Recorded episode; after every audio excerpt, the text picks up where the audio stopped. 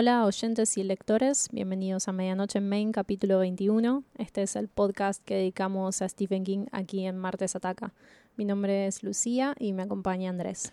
Hola a todos nuevamente, gracias por estar ahí y escucharnos en esta recapitulación de esta segunda temporada donde nos estamos encargando de recorrer los compilados de cuentos de Stephen King. Veníamos igualmente de un episodio que no era sobre cuentos porque No. lo ameritaba. Estuvimos hablando sobre It, pero vamos a volver con los cuentos. Sí, vamos a cerrar apropiadamente esta temporada con un par de libros más. Luego vendrá otra etapa. Es así, primero hay que cerrar para, para continuar.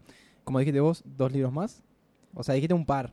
Sí, sí, sí, son dos libros que serán más. dos. Uno de cuentos cortos, que es el que nos toca el día de la fecha. Son 21 cuentos cortos. Y el siguiente es un... 22. 22.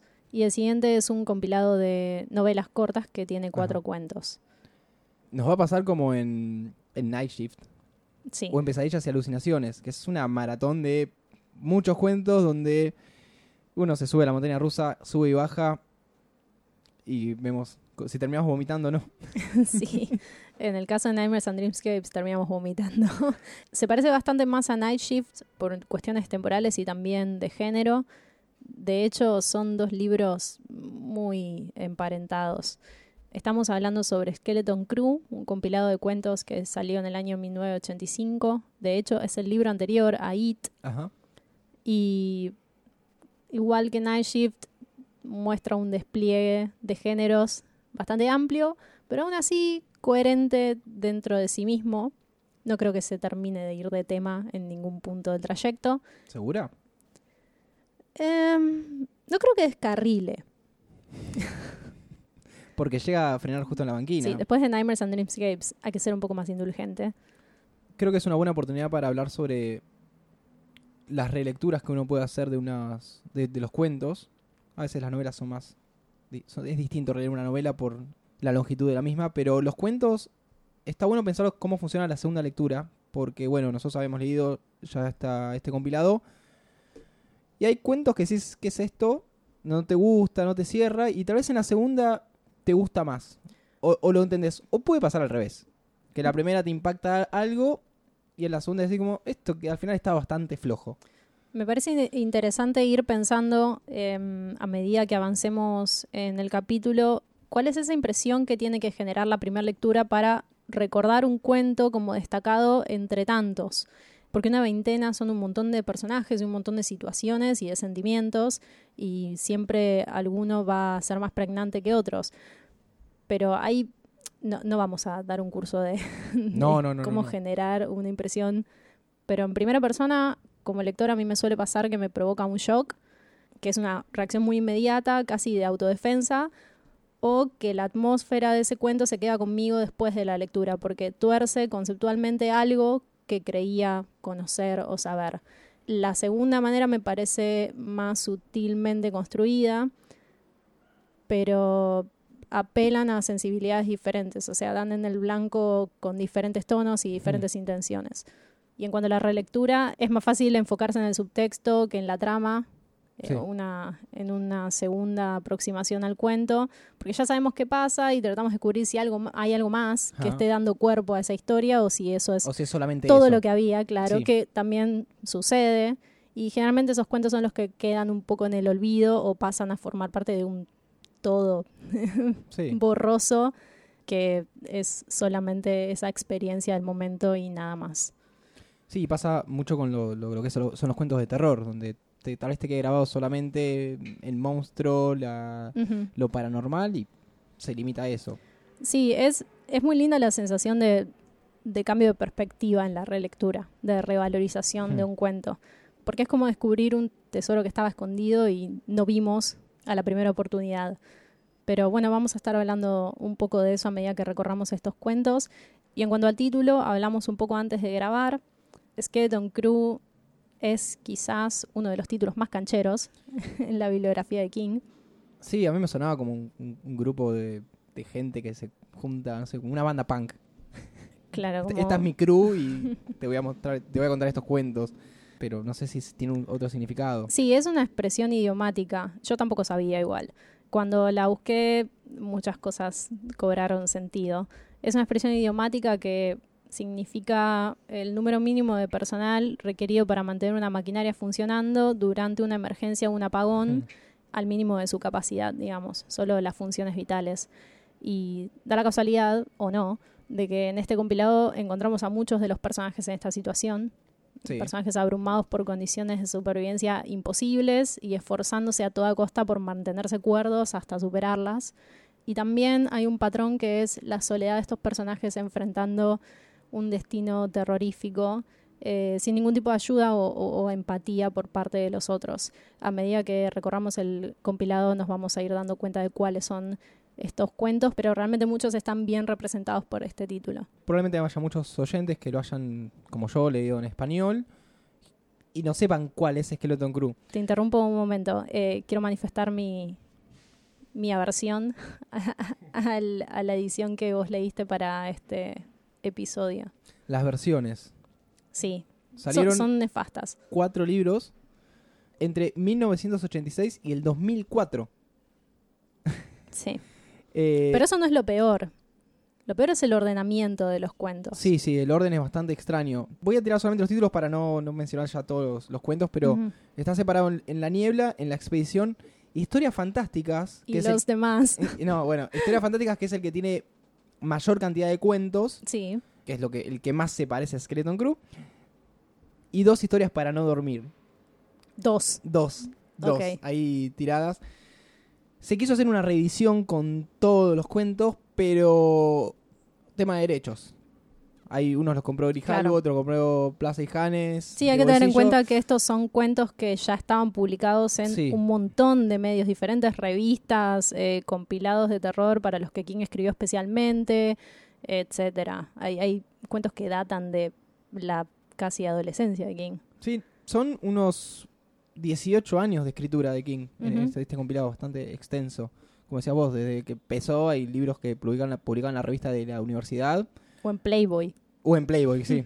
Eh, Este orden, más allá de que King no los, cuando los publicó originalmente no tenían un orden, los puedes leer como quieras, pero si después los compiló, por algo los compiló de esa forma. Para mí eso es lo más dañado de, de la experiencia de lectura de Skeleton Crew eh, a partir de esa edición dividida en cuatro. Que mm, aparte de que los unieron bastante mal, porque en un punto parecía que iban bien, pero se quedaron sin criterio y soltaron todos los que sobraban. Sí. Eso me parece que es bastante desprolijo. Eh, daña mucho esta montaña rusa emocional que vos mencionabas al principio, que es lo que suele producirse cuando leemos compilados de King. Porque no sé muy bien con qué intención suele compartir géneros muy diversos y formatos muy dispares en este tipo de compilados. Entonces hay un ordenamiento que es necesario para no volverse loco en la lectura y también para, para detectar cuáles son los puntos más altos, los puntos de tensión que por algo fueron puestos en ese lugar, porque si no el libro se abandona. Si este compilado empezara con, por mencionar uno, eh, Big Wheels, A Tale of the Laundry Game, lo dejamos de leer a los 10 minutos y no prospera. Entonces es una lástima que se pierda eh, ese ordenamiento que es claramente intencional. Bueno, empecemos ya con, con los cuentos, porque bueno, ya hicimos una, una introducción bastante concisa y dan ganas de empezar a hablar y poder eh, destacar todas estas cuestiones que fuimos mencionando. Da comienzo a este compilado la, una de las más conocidas eh, Sí. en la cultura popular, que es The Mist, La Niebla. También el cuento más largo de Skeleton Crew lo recordarán por la adaptación de Frank Darabont y supongo que no, pero también por la miniserie ya cancelada que está disponible en Netflix para no ver, nosotros no la vimos, así que no vamos a dedicarle ni una palabra más a esa serie. The Mist parte de una premisa muy concreta, que es la llegada de una tormenta y posteriormente de una niebla que cubre todo un pueblo. Y nuestro personaje principal, David Drayton, se queda encerrado en un supermercado con su hijo pequeño junto con una serie de personas que empiezan a organizarse internamente para sobrevivir a lo que resulta ser una invasión de monstruos O eso parece de otra dimensión. Sí, esa es la trama de The Mist. Para los que vieron Dawn of the Dead, a simple vista encontrarán un paralelo. eh, esa película de George Romero cuenta la historia de un grupo de gente que se queda encerrada en un Blessed. Eh, queda encerrada en un centro comercial, mientras afuera hay una invasión de zombies, como es habitual en las películas de Romero. Pero en esta oportunidad lo que tenemos afuera son estos bichos, criaturas Lovecraftianas, que provienen de, atendi, un experimento militar fallido. Vos me decís que en un pueblo pequeño hay un experimento militar y se escapan monstruos como en la gran serie del momento. Como en la gran serie del momento 2. Sí, em, precisamente lo menos interesante de Mist es esta causa genérica que antecede al conflicto. Eh, lo más interesante es el día a día y cómo estos sobrevivientes eligen lidiar con la locura que están enfrentando, porque convengamos que es una situación bastante delirante. Eh, hay mucho desarrollo de personajes y sobre todo hay acción constantemente. Eh, son dos maneras de enfocar el relato que refuerzan la idea de esta nueva realidad a la que ellos tienen que ajustarse sin mirar atrás. En el caso de David Drayton, sin mirar para nada hacia atrás, ya sabrás por qué lo digo. Sí, podemos hablar un poco del, del protagonista, que es el que nos deja esta memoria escrita en algún lado sobre este suceso, que es esta supervivencia. Como decías vos, no, no va- pasa tanto por los monstruos, sino cómo hacer para sobrevivir toda esta gente, esta comunidad dentro de un supermercado, sin saber re- realmente qué pasa afuera. El factor de la niebla, de no poder ver más allá, es eh, bastante predominante. Eh, no es que, bueno, no hay niebla, vemos los monstruos, ya sabemos qué pasa.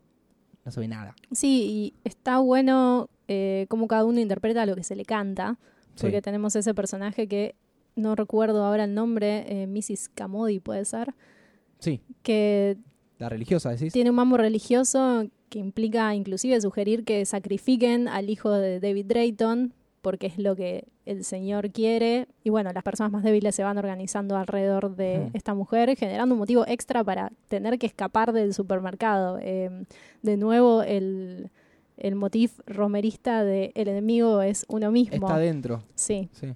David Drayton no, no me cae muy bien. En mi defensa, a King tampoco le cae muy bien. Después se arrepintió Pero lo escribió él. de algunas cuestiones. Sí, estuvo- estaba ebrio. en las notas de Skeleton Crew lo llama cobarde porque hay una hay una, un amorío con una persona en el supermercado que no tiene ningún, ningún sentido. Eh, la esposa de David Drayton quedó encerrada en la casa. Eh, se llevó al niño y la esposa quedó allá. piensa constantemente en ella, pero aún así no pierde tiempo alguno. Es que, claro, a ver, se- sucede esta situación en este supermercado de un pueblo. eh, se entiende que no todos viven cerca del centro este comercial. Entonces, esta niebla puede estar acá y tal vez no en tu casa. No se sabe la, Claro. la- la extensión de esta suerte de invasión. Entonces, tu mujer tal vez está re tranquila en su casa y no sabe nada. O no. Y esto se lo pregunta un poco al principio y se lo va olvidando. En la película, eh, eh, David Drayton es mucho más. eh, tiene mucha más materia de héroe. Más líder. Sí, y es más noble también. No pasa nada de esto que estamos contando. Él no deja de pensar en su esposa y de hecho al final de la película lo primero que hace es ir a su casa. Eso no sé si es parte de la versión extendida. Igual nosotros hace poco Hmm. la vimos de nuevo y yo no recordaba Yo eso, tampoco. Pero le da bastante identidad al personaje. En sí, The Mist es un relato sobre lidiar con los terrores que se infiltran de repente y con violencia en lo cotidiano y no tanto de probarnos una resolución final. Al menos en el cuento de Stephen King. El desenlace es muy diferente, pero Muy radicalmente diferente en la película de Frank Darabont. Carece de actitud ¿El cuento? el cuento. El final del cuento. No, em, es un poco perezoso y lo que a mí me molesta es que es muy autoconsciente. Antes de dejarnos con el final abierto, hay un párrafo sobre cómo el final, entre comillas, de esta historia es hitchcockiano. No sé si recordás. Eh, ese tipo de atajada antes de tiempo no, no, no me parece bien. Escribí en el final y no te justifique eso, no digas nada. Eh, cree en lo que estás escribiendo. Sí, da, da para pensar cuando a King le da pereza escribir un final o cuando está carente de ideas. Sí, es para, es para debatirlo el, el tema de Mist, porque tampoco está fuera de tono, precisamente por lo que vos decías sobre que la historia está en primera persona y es una suerte de bitácora de lo que sucedió, pero tiene una extensión tal que nos deja con la sensación de... ¿Y? ¿Y? Pero bueno, de nuevo es un cuento sobre sobre la experiencia del terror. Incluso hay una frase que dice que lo explica como el ensanchamiento de la perspectiva y la percepción. Em, creo que es para plantearse la situación y no tanto para buscar un final concreto. A cambio, en cambio, Frank Darabont los mató a todos. Sí, podríamos hablar Es un poco más de terrorífico. ese final. A ver, Sí, el final del cuento es pudimos escapar y seguimos escapando. Hay y dejo- esperanza. y dejo, y- dejo esta, esta nota aquí para que si alguien la encuentra tenga esperanza. sí, es un poco una Bueno, mierda. Nunca visto. Eh, y Darabont tiene un, un corte un tanto más realista dentro de la, la no, realidad. no, el de Darabont es fatalista. 100% fatalista. Bueno. Es indiscutible, que- Andrés, por Dios, es el final más frustrante de... Sí, bastante. Sí, Eh, yo creo que lo que hizo Darabont de- además es cruel. es un de cómo manejó los tiempos. Porque, bueno, contamos el final por si no la vieron. Si la vieron, se zapa- si no la vieron, se tapan los oídos. Para ser prolijos, la película es bastante fiel a lo que sucede en el cuento. Sí, desde el principio. desde el comienzo, la caracterización de los personajes, eh, lo que va sucediendo en, dentro del supermercado, las Mm. decisiones que se van tomando, es muy fiel al cuento, pero toma este camino completamente distinto en el final que les va a contar Andrés. Bueno, logran escapar de, de esta turba de la cunda que querían sacrificar a- al pequeño niño. Logran subir una camioneta, eh, cinco personas, eh, y se van por la ruta. Y en un momento se quedan sin combustible en medio del camino y tenían un arma encima. La decisión es, somos cinco y cuatro balas, ¿qué hacemos? Eh, nuestro amigo David mata a los ocupantes, incluyendo al niño, y cuando sale, exactamente en el segundo que baja de la camioneta, por eso te decía que es una cuestión de cómo maneja los tiempos de Arabont, estuvieron una semana rondando por las rutas, se ve como llega un tanque militar que ya había controlado esta situación, de la cual eran responsables en parte. Y nos deja con David gritando desesperado. Si bancaban 5 segundos, los rescataban. Y eso creo que es un poco cruel de parte de Arabont. Ah, Para mí es un poco tramposo. Eh, y ninguno de los dos finales me parece muy em, feliz, pero sí creo que el de Darabont tiene más presencia. Más impacto. Tomó una decisión y fue hasta el final con esa decisión. En cambio, el de King es blando. Esa cuestión de terminar con la esperanza a mí no, no me funciona muy Sí, bien. yo- Y la verdad, sobre- irse tanto al extremo también. y sobre la película, quiero decir que Thomas Jane es, es excelente como David Drayton y también es excelente en 1922, Sí. Que es una película que salió eh, después de que nosotros grabáramos el episodio de Full Dark No Stars, que contiene 1922. Están estas dos películas del universo King y es un excelente actor muy eh, subvalorado, Sí, y versátil. muy versátil. Sigamos. No, no, quería mencionar una cosa más. Ok, Eh, hay un jueguito de Myst. un jueguito de un videojuego. un videojuego, sí, sí, pero es una estupidez. Son No. esos, esos que te, son de texto que te van diciendo, bueno, estás acá, pasó esto, ¿qué un juego de rol. Un juego de rol, de- pero texto plano, norte, sur, este, oeste, y te vas moviendo y agarrando objetos y nada más. Eh, que Yo sería el niño que llora todo el tiempo. Sí, calculo, calculo que tuvo más éxito que la, que la serie.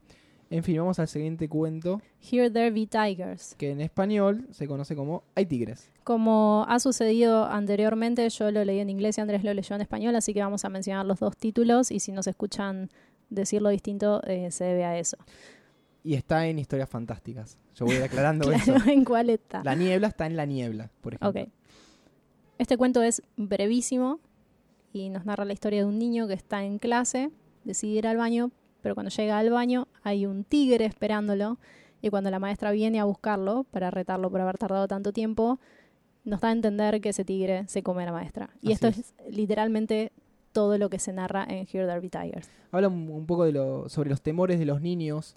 Te plantea por un lado a la maestra y por el otro lado el tigre, que es este ser fantástico al cual también le tiene miedo, pero se termina comiendo el miedo más real, se podría decir. Sí, recuerda mucho a The Belt de Ray Bradbury. Nosotros lo habíamos mencionado en el capítulo de The Shining. Es una historia sobre dos niños que tienen una suerte de habitación, guardería virtual, donde sus pensamientos se manifiestan y nos demuestra que los niños pueden ser muy crueles con sus fantasías. Es muy similar a ese cuento de Bradbury. Em, me parece armonioso en su ejecución. O sea, el punto de vista del niño a King se le da muy bien, como siempre, y el final abierto eh, nos deja parados ahí en el borde de la imaginación y las consecuencias de esta imaginación infantil. Sí. Está bien. Está bien, es digno. Eh, a mí también me recordó a, a Suffer the Little Children, también de, También, de King, sí. pero que era más... eh, Armemos nuestro propio compilado con nuestras propias sí, divisiones. hay que hacer eso, hay que hacer eso. Sí, podría ser eso, compilado de niños. Pa. Con juegos de azar y cuento- mujerzuelas. todo cuento de niños. ¿Algo más No, no sobre mucho. Here There Be No hay mucho más que contar. Hay, hay varios que van a pasar así como una exhalación porque no solo son muy cortitos, sino que a veces eh, lo que ves es lo que tienes. Pasemos al, al mono, otro clásico, El mono. el mono de, de Está en la tapa de Skeleton Crew, al menos de la edición Sí. que yo tengo, que es la de Signet. El mono que tiene los... las- Los platillos. Los platillos. Sí, el mono es un cuento que pertenece al género de objetos endemoniados. Se trata de un muñeco que al hacer sonar sus timbales produce una muerte. ¿Cómo es en inglés que dice la onomatopeya de los timbales? En español dice yang, yang, yang. Sí, en inglés también. Ah, listo.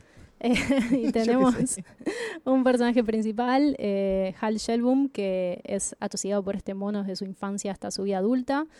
Y hacia el final de la historia empezamos a temer por sus hijos, pero todo Mm. sale bien.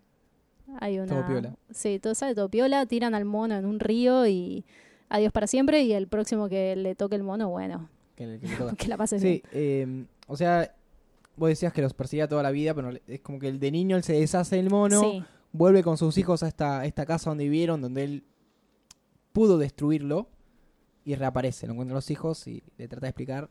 Con eso no se juega. Sí, vale aclarar que el mono mató a su amiguito, a Cada su madre, suena- a su niñera, mató a un montón de personas cada vez que hizo sonar sus platillos. Y mm, creo que hay algo mm, relacionado con la culpa por parte de Hal porque hay muchos fragmentos que nos hablan sobre su vida familiar, que Mm. es bastante conflictiva en este punto. Es curioso que el mono, de hecho, regrese cuando ella tiene hijos y sus hijos empiezan a distanciarse de él y tampoco es muy amable con su mujer. Así que hay cierta cuestión de bagaje emocional con la que todos se están cargando y que él está heredando a sus hijos. Em, pero en sí, eh, el mono es un agente del caos. Eh, No hay mucho más que no hay decir. mucho más No, que no, decir. Se puede leer de esta manera, pero eh, más que nada es esa sensación de amenaza irracional y persistente que siempre está haciéndose notar con el sonido endemoniado de los platillos que nos atormenta como lo haría el cuervo de Edgar Allan Poe. Claro. Pasemos a otro cortito. ¿Te voy a decir en español el título? Cain rose up. Apareció Caín. Es igual. Cayó Caín. Cayó Caín. Em, sí, ¿quieres contarlo? Eh, básicamente la historia de Garrich, un estudiante que su último día de clase decide cerrar esta etapa de estudio de una forma muy elegante que es llevándose un par de personas encima con su arma. Es un shooter. Es un shooter. Sí, eh, a mí me cuesta bastante abstraer este cuento como mm, una historia de terror porque esto es algo que sucede constantemente en Estados Unidos, así que me genera bastante rechazo y no, no, no me deja mucho lugar para disfrutarla como ficción. No sé si a vos te pasa lo mismo. Queda un poco flojo porque ¿por qué haría eso? Que es la, la pregunta que todo investigador se hace cuando pasa Eh, uno de pero estos eventos. es un psicópata. Sí, Hay pero algo... queda flojo porque ya tenemos un psicópata de este tipo en Apt Pupil. Bueno, yo no sé mucho de psicología como para ponerlos en comparación, pero me parece que en Kane Rose Up queda bastante claro por su interacción con los otros personajes, que siempre es muy monosilábica y muy apática, que hay algo mal en la empatía de ese personaje, hay algo roto ahí. Em, a Pupil también nos cuenta muchísimas más circunstancias, tiene más- tenemos más tiempo con ese psicópata, entonces quizás le encontramos algún tipo de trasfondo. Claro, por eso te decía. Eh, que en Rose Up es un cuento muy cortito y narrado con mucha precisión. Eh, pero bueno, en sí me, me cuesta me cuesta discutirlo con la libertad de la ficción. Pasamos entonces a Me emociono. Sí, es- ahora estaba leyendo el orden, está bueno esto de toma algo contundente, relajamos un poco, se viene otro contundente. Sí, Es que esa es o la se idea. vienen dos contundentes. Se vienen dos de los que vamos a hablar largo y tendido. Mrs. Todd's Shortcut. El atajo de la señora Todd. Este cuento es maravilloso. ¿Quieres explicarlo? No, te voy a dejar más, a vos, porque yo sé que eh, tenés cierta devoción por este relato. Este es mi cuento preferido de Skeleton Crew. Eh, vamos a hacer un top 5 al final del capítulo, Ok. pero ya les puedo adelantar que este es mi preferido por muchos motivos. Em, les cuento de qué se trata. Tenemos un personaje que es eh, Homer Buckland, un señor de Maine que está sentado en un porche contándole una historia a un oyente sin identidad, Que es el narrador encima. que es en sí el narrador del cuento. Este, estos roles son bastante interesantes para la dinámica con el lector. Em, le está contando la historia de Ophelia Todd, que era una vecina que tenía una afición o una Una obsesión, con buscar atajos en las rutas para hacer eh, la mayor cantidad de kilómetros posible en la menor cantidad de tiempo. Aparentemente Ophelia en esta, en esta búsqueda de atajos empezó a recorrer distancias más largas en menos tiempo, pero atravesando rutas que ni siquiera estaban en los mapas. Hmm. Homer se va dar- dando cuenta de esto porque el auto empieza a regresar con cosas pegadas, con animales misteriosos o vegetación que nunca había visto y se da cuenta de que lo que Ophelia está haciendo en realidad es atravesar caminos que son interdimensionales. La trata de convencer de que no lo haga, que tenga mucho cuidado con lo que se está metiendo, pero Ophelia está convencida de que ese es su lugar insiste en seguir recorriendo estos caminos y eventualmente desaparece durante dos años. Esta es la primera parte de la historia que Homer Buckland le cuenta a este oyente anónimo y después regresa para informarle que se va a ir con Ophelia. Hmm. En toda esta narración, Homer nos va contando que Ophelia en sus caminos volvía distinta, Sí. cada vez volvía más poderosa y en sí más joven y más fuerte. Y al final de la historia, él se va con una mujer que es casi mitológica y nos deja con este oyente que se queda en su vida cotidiana y mundana eh, de lo que parece ser una versión de Maine, como es usual. Mrs. Soul Shortcut me gusta porque en principio es un relato fantástico, no de, no de terror, y es de una superioridad evidente con respecto a los demás que hemos leído, inclusive habiendo muchos muy buenos a los Mm. que todavía no llegamos. Eh, porque lo que nos está contando sobre Ophelia Todd es que es una mujer que fracasó, ella lo dice textualmente, en las exigencias sociales que conlleva su rol de esposa. De hecho, es la señora, La Todd. señora Todd. En el cuento no nos, no nos la presenta como Ophelia desde el título, sino como la, la esposa del señor Todd, que no es muy agradable porque a esta altura del relato, con ella desapareció dos años, ya la declaró muerta y se volvió a casar. Sí. Así que ahí el, podemos... re- el relato comienza con el pasaje de la señora Todd, la segunda. La segunda señora Todd. Ahí podemos ya eh, intuir una falta de correspondencia amorosa entre ellos, una infelicidad. Y mm, bueno, como decía, Ofilia nos cuenta que no pudo darle hijos, que intentó ser poeta y fracasó, que no estaba satisfecha con esto de ser la esposa en las reuniones de, de la comunidad, etcétera. Y a través de sus atajos, lo que nos está presentando King es una liberación de esta mujer. Hay algo que ella está haciendo que es desafiar lo establecido como límite. De hecho, lo menciona, dice, existe el cero y existe la eternidad y existe la mortalidad, pero no existe nada definitivo. Me Hmm. parece muy interesante que haya vinculado esta idea del límite con algo que es fuera de nuestro mundo, que sería otra dimensión, o sea, el alcance que tiene esa búsqueda. Em, y manejando a través de estos mundos es que Ophelia encuentra su lugar y encuentra, se encuentra en control y el poder que le da esa autonomía o empoderamiento, si se quiere, la pone a la altura de una diosa, que es esto que vemos al final. En varios fragmentos, Homer Buckland la compara con eh, Diana, Sí, la, la diosa de la casa y de los animales, las tierras salvajes, la Sí, luna. que esta- establece una analogía con las tierras salvajes y esta Hmm. naturaleza no identificada que, que Ophelia atraviesa con el auto y cómo las criaturas que habitan ese lugar en realidad no pueden dañarla. Entonces está, por un lado, este planteamiento de que la libertad eh, del espíritu y del cuerpo es transformativa y que se logra cumpliendo una idea propia de realización, eh, no la de otros. Voy a citar un párrafo en que Ophelia le explica esto a Homer Buckland y me parece que está clarísimo. Ella le dice, lo que una mujer desea es la libertad, eso es todo. La libertad de estar de pie, si se le apetece, o la de caminar, o de conducir, Homer. Es algo que un hombre no ve. Piensa que una diosa quiere tumbarse en una ladera de las colinas del Olimpo y comer fruta. Pero eso no tiene nada de divino. Todo lo que una mujer quiere es lo mismo que quiere un hombre. Una mujer quiere conducir. Sí, se nota este mm, empoderamiento, este cambio de, de paradigma de no, la mujer no es un elemento sagrado que tiene que estar ahí impoluto y hacer lo que se le dice y no moverse de esa espacio de no, no confort estar puesta no en un de pedestal Claro, tampoco, un porque pedestal. una mujer no es un objeto de admiración o de, de adoración en sí. Eh, tiene, tiene una motivación. Eh, me parece en este aspecto que es un cuento eh, dueño de un entendimiento muy profundo por parte de King y también por parte de los personajes, tanto el narrador como el oyente. Y por otro lado, tiene, bueno, el aspecto más fantástico de este cuento, que es lo que Mm. a mí me termina de, de poner un moñito en el paquete, que es la cuestión del agujero en la idea de lo real. Mrs. Todd's Shortcut toma la premisa más mundana, que es manejar un auto a través de Sí. una ruta, y la abre en todas las direcciones. Dobla el espacio sobre sí mismo una cantidad de veces que termina transformando la idea que nosotros tenemos sobre cómo se hacen las cosas, digamos. Hmm.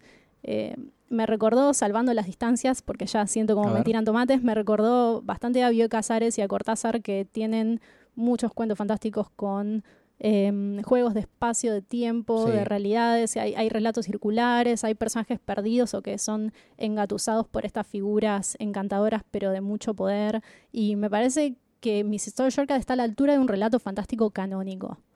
Lo tengo en una valoración muy alta. Sí, porque no se limita solamente a lo fantástico de esta señora atravesando estas rutas que nadie atraviesa y, Exacto. y cruzándose con todas estas criaturas.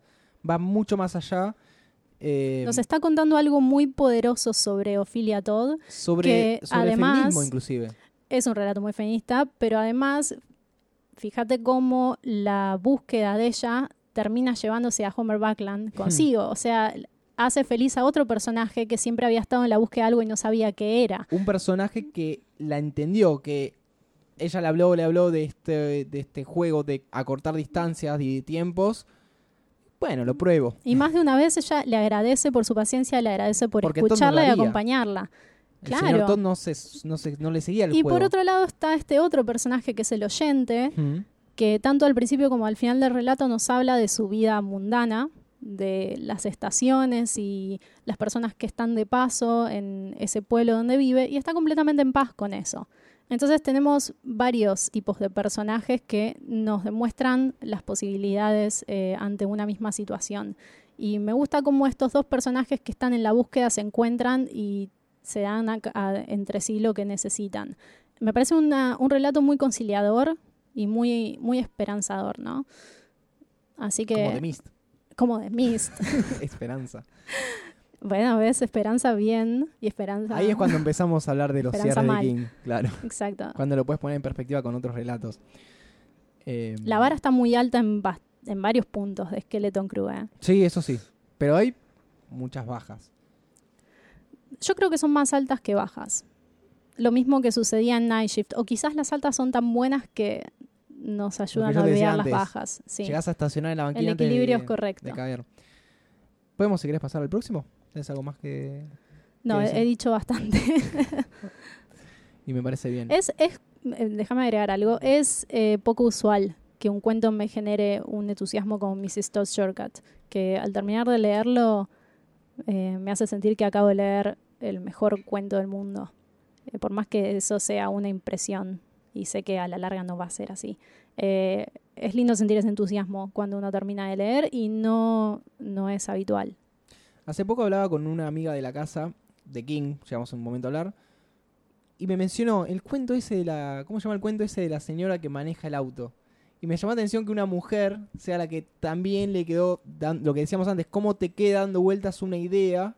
Y tal vez no te acordás de memoria el cuento, de punta a punta o lo que pasa, pero hay algo que te queda bollando en la cabeza. Sí. Nada, me llamó la atención que una, una mujer me lo venga, me, me pregunte eso. Sí, de hecho, mi hermana, que es la persona que me inició a mí en la lectura de King, y la copia del libro que yo leí es suyo, Eh, también recordaba a Mrs. South Shortcut como un gran cuento. De hecho, ella tiene el audiobook en cassette. también tiene el de Gramma. Lo recordaba ¿Leído por como. Creo que es leído por King. Después eh, le voy a pedir que le saque una foto y la subimos. Lo recordaba como un cuento eh, que le había dejado una impresión también. Y me gusta que King tenga la capacidad de ofrecer esto como escritor, más allá de lo que ya sabemos que sabe hacer. Porque habla muy bien de su capacidad de leer a las personas. Em, 10 de 10 Lucías. Perfecto.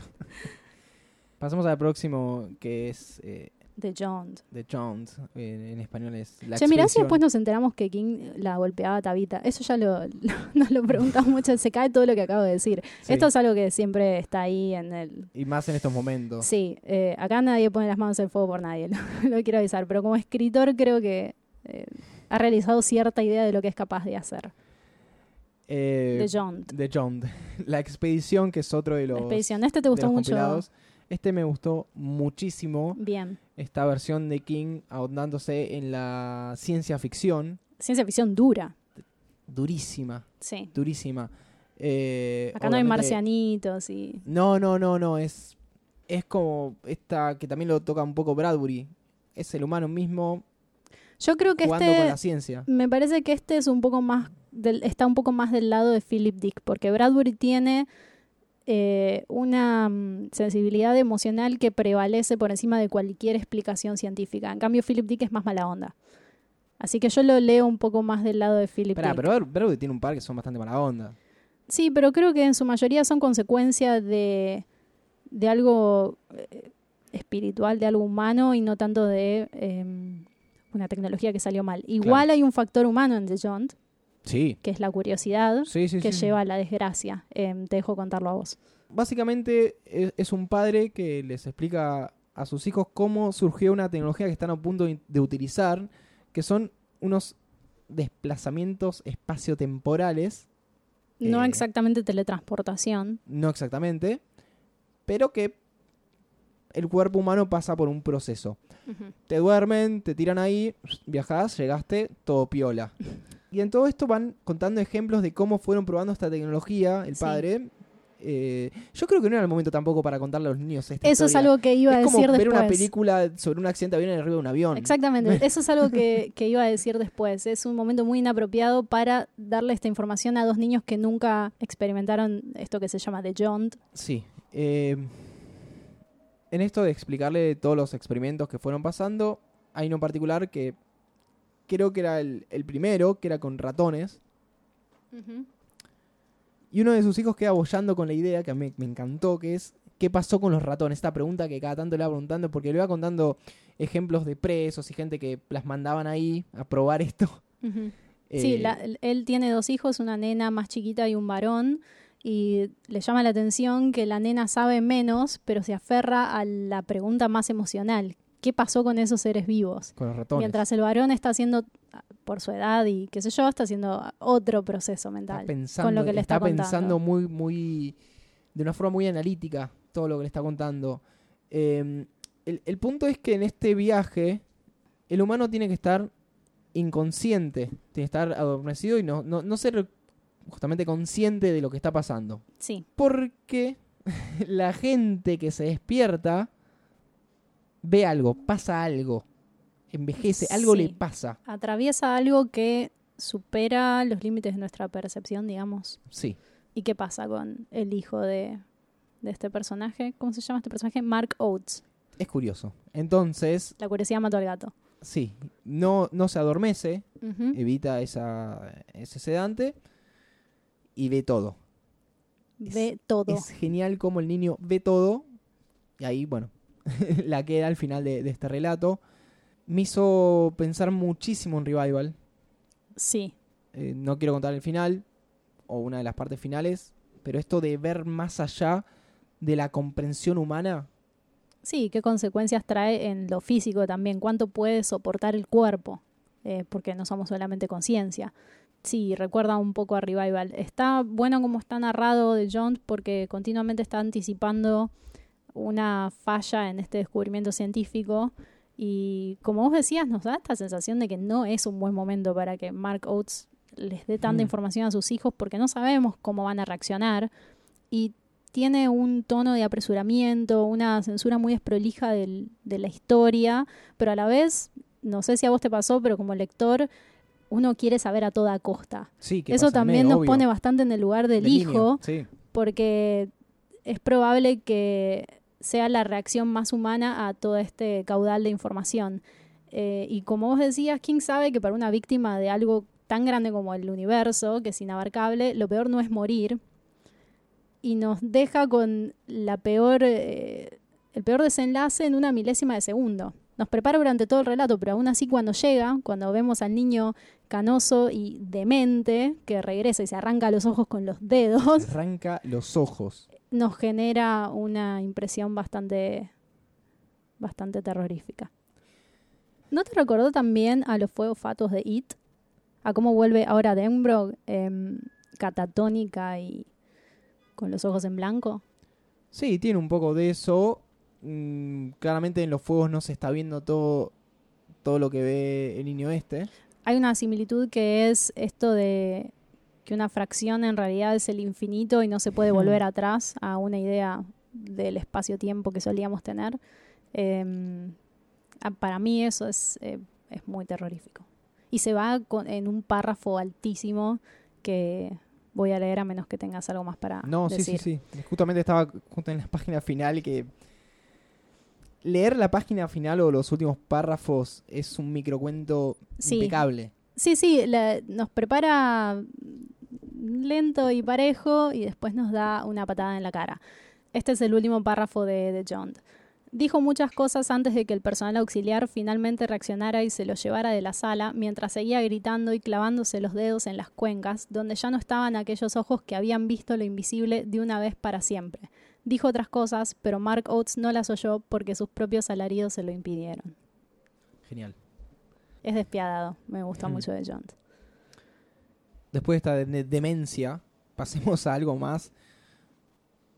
eh, algo menos fantástico, menos de ciencia ficción. Parte de este sub y baja de esta montaña rusa en la cu- cual estamos sumergidos. The Wedding Gig. Zarabanda nupcial. Ok. Yo qué sé, te digo el título de este cuento que está publicado más precisamente en Historias Fantásticas, este, el que tenía más cuentos que, que el resto. El anterior, La Expedición, está publicado en La, La expedición. expedición.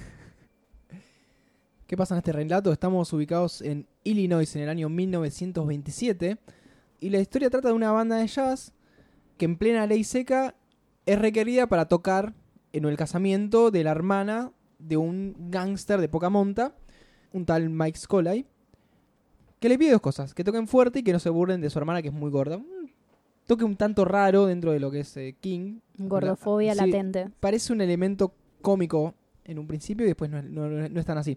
El punto es que el casamiento va todo bien, están tocando, la gente baila, eh, el novio es muy flaco, mira, como otro... Es muy caricaturesca la situación. Sí, sí, sí.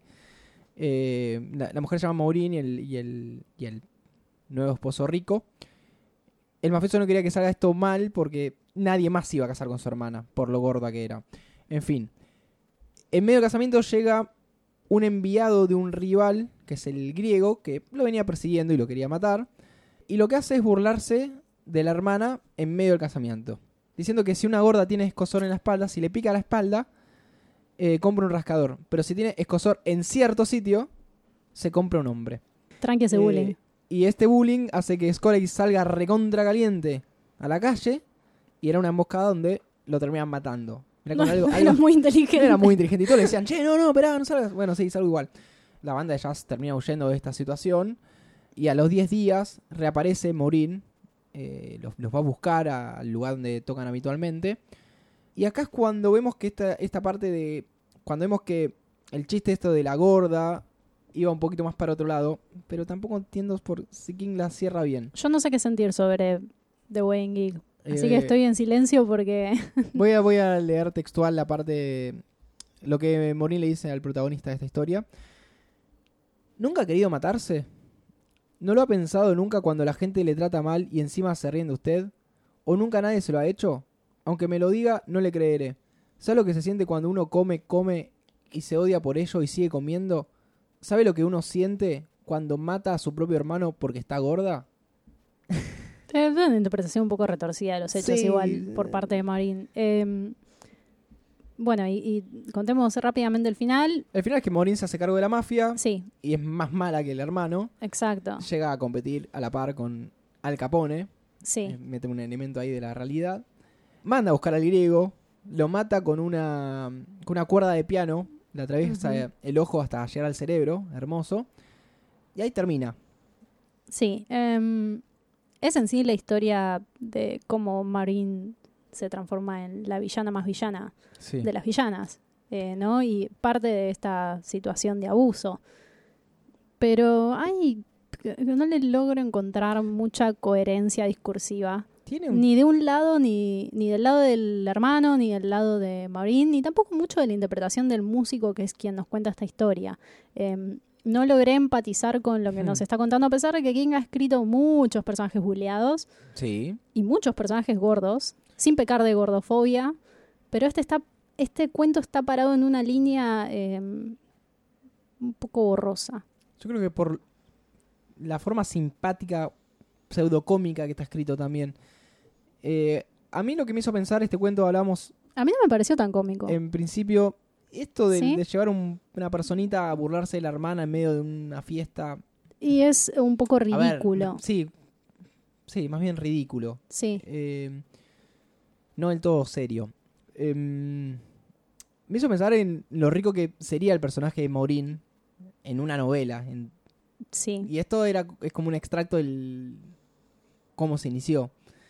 Eh, me, Una quedé, Annie Wilkes de la mafia. me quedé con las ganas de saber más de Maureen. Es que es el mejor, de el personaje mejor caracterizado está en este cuento. Hmm. Eh, hay más caracterización de Morín que hechos concretos. Entonces, por eso siento que falla un poco. Em, no se enfoca lo suficiente en su valor, que es el personaje de Marín Romano. ¿Seguimos bajando? Yo, yo no, no estoy de acuerdo. A mí, a mí me gusta Paranoid Chant. No me gusta que sea una poesía, porque no me gusta que quien escri- escriba poesía. Lo considero innecesario o creo que podría quedar en su diario íntimo y no hay necesidad de que nos enteremos. Pero este es de los menos peorcitos. Sí, Y no, dije de los mejorcitos, dije de los De los menos peorcitos. peorcitos. de la mitad de la tabla para abajo. claro. Paranoia, un canto. Ah, es un poema, es una persona paranoica. un- es, Sí. un, es un poema circular donde empieza y termina en el mismo punto. Eh, una persona muy obsesionada con que la están siguiendo, siguiendo, siguiendo. Habla un poco de esa conspiras, conspiranoia que tiene. Y de vuelta lo mismo. ¿Por qué en formato de poema? Sí, Más allá que yo no sepa leer como un poema. Eso mismo te iba a decir, acá no sabemos tanto de poesía como para criticarlo desde la rima, la métrica y cuestiones. Eh, a mí me gustan algunos recursos narrativos que usa como eh, la enumeración, las afirmaciones lacónicas, la repetición, el, el ser muy absoluto en los conceptos, me parece que están en función de lo que se está contando y me gusta también la forma cíclica que ya mencionaste, pero no puedo ir mucho más allá en lo que es el análisis de forma. Es un ejercicio de escritura Sí, parece más para un- King y un ejercicio de lectura para nosotros. Es un trabajo práctico. le gustó y lo dejó. Lo metió en este compilado. ¿No te da la impresión de que a veces algunas cosas las incluye solo para joder? No, yo creo que las incluye porque eh, en estos compilados aprovecha. ¿Vos pensás que realmente él cree que For Owen es un poema? Pero no te que nos interesa leer. No te adelantes, estamos en el mismo poema recién. Eh, a veces estos compilados tienen una nota un tanto intimista, en donde él se abre un poco más Sí. y aprovecha, le dice al editor, acá están los 20 que me pediste, toma estos dos más. Digo, es como una, una ida y vuelta. Yo a veces siento que, que con estos poemas nos está diciendo soy Stephen King y toma, lee esto. Toma, dame tu Léelo, Dame sí. tu tiempo, léelo. Sí, sí, so- so- sos mi perra. sos Hay mi perra, una- lector constante. No, no venimos hablando mucho, sí, en The Mist, de las adaptaciones. Hay una adaptación de este poema Ok. que es literal. Alguien agarró el poema y filmó eh, escenas encima. Lo interesante es que eh, Es como un TP de, de la una. ponele, sí, es un- ot- otra vez un trabajo práctico. eh, Nosotros fuimos a la una, ¿eh? no estoy siendo peyorativa. Para vos, te lo pregunto por, por en, en inglés, solo lo en español. El personaje, el protagonista, ¿quién es o qué es? Em, no me lo planteé. Siempre por default los personajes en que no se especifica género los leo como hombres porque el escritor es hombre y quien tiene una tendencia a ponerse en primera persona en el lugar de un escritor. Así que los leo como hombres, pero tranquilamente podría ser una mujer. No recuerdo si especifica género en algún en alguna parte. No, por eso en español sí, pero no sabía si en inglés lo hacía. Y, Y el eso- sentimiento es universal, así que y podría. el- lo interesante de este Dollar Baby es que, bueno, es una mujer la protagonista que está viendo esos Me parece bien. Si quieren, véanlo. Está en YouTube. Son, creo que, siete minutos. Si tienen siete minutos de su vida para despreciar. Háganlo. Pasemos entonces al próximo. No hay mucho más que hablar de este poema. The Raft. De Raft, también bastante conocido, más que nada por ser un, un- un clásico, más como un concepto clásico. Sí, pero a partir de Creepshow. de Creepshow, la no película. tanto a partir del cuento en sí. Yo creo No, que no, no, Mist. Se, se levanta como cuento más que como película. En cambio de Raft lo recordamos por la película de George Romero. De nuevo, de nuevo lo mencionamos. Em, es un relato más que básico. Eh, la premisa es que hay cuatro adolescentes que van a nadar a un lago y quedan varados en una plataforma en la mitad de, del idem, em, rodeados por esta amenaza amorfa que es una mancha negra en la superficie del agua. No tardamos mucho en descubrir que esa mancha eh, es asesina, es capaz de succionar a las personas y destruirlas, em, quizás alimentándose, no nos queda muy claro, tampoco nos queda muy claro el No. origen ni de esta criatura, pero sabemos que estos personajes tienen que escapar de ahí y ninguno lo logra al final. Hablamos de, de Raft, la balsa. Tiene personajes estos clásicos de, de, de prepa. Estos adolescentes que se creen que creen que se llevan el mundo por delante, hacen lo que quieren, que son eh, muy posesivos, muy machistas. Son un montón de forros estos Sí. personajes. Eh, A mí me, me merecieron poca o No te dan nula lástima, empatía. no te dan no, te generan ninguna, ningún sentimiento. Parecen sacados de una película muy clase B de terror erótico, Mismo la adaptación es una cosa en que es más importante ver Los pezones a través de una un Pezones bikini. masculinos duros. Sí, sí, es que es, es así como está contado, además, no estamos exagerando.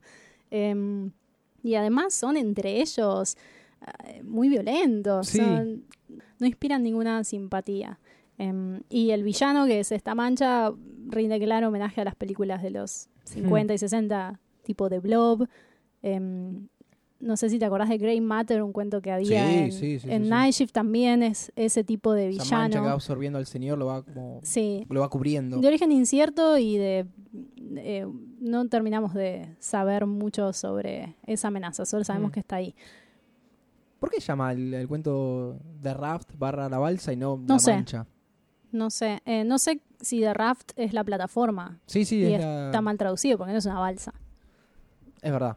En fin, creo que tiene un final justo para estos personajes y es que todos se mueran porque no, no nos interesa más que contemplar la tortura psicológica de este ser de otro mundo imparable e incansable. No entiendo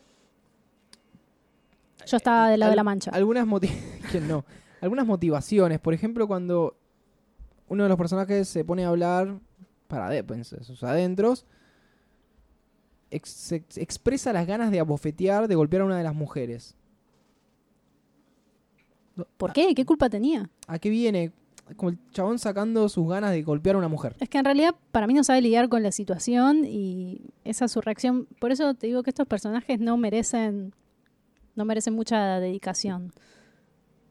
¿Y por qué? Volviendo a esta... Sí.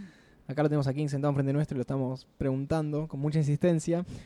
¿Por qué intiman? ¿Por qué tienen sexo Ah, cuando bueno, hay una eso- mancha que los está matando a todos? Es como, che, hace frío, calor humano, nos abrazamos, Sí, sí, una cosa lleva a la otra, mano en el pecho, pam. ¿Por qué? Aparte había, yo no sé si sucedía antes o después, pero la mancha tenía la capacidad de, de succionarlos a través de las grietas sí, de la era, era- plataforma, o sea que no era tampoco la decisión más inteligente Hmm. por la situación en la que estaban. No sé, las hormonas pueden más que el terror, supongo que es la lección de esta historia.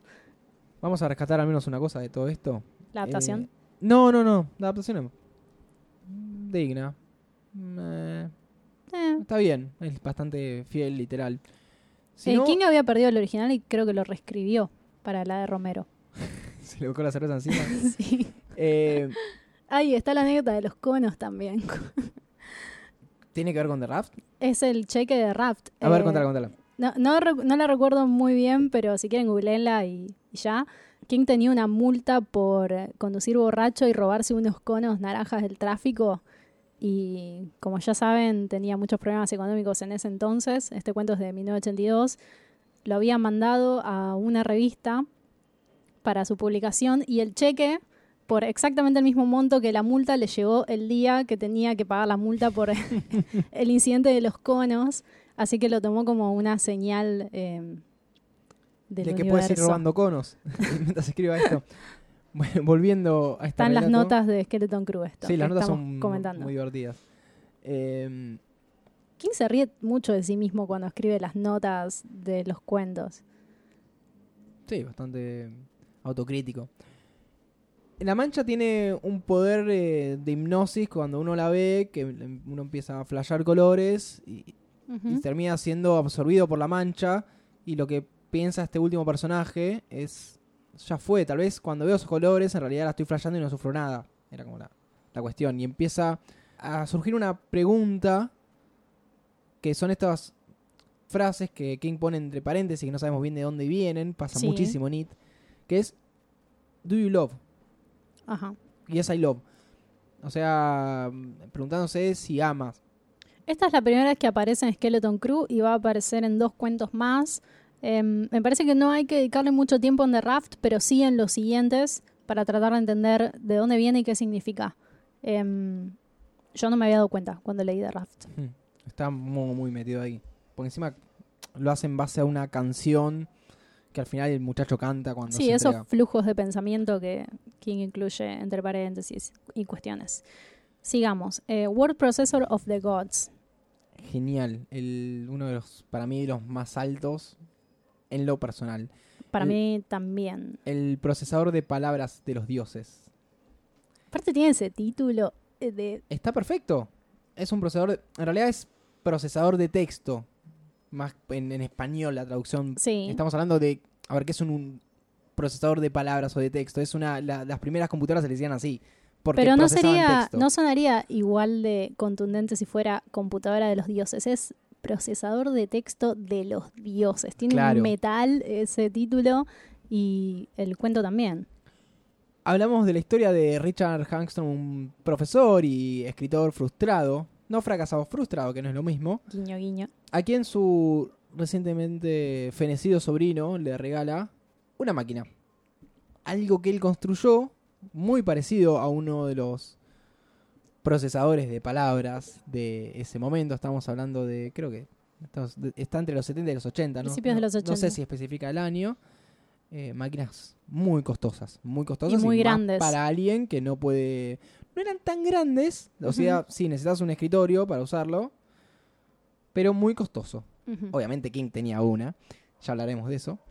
Y en una de las conversaciones con este sobrino, dice, ah, pero si tuvieras una de estas, escribías, podrías escribir mucho más rápido que con una máquina de escribir. Y eso le queda picando.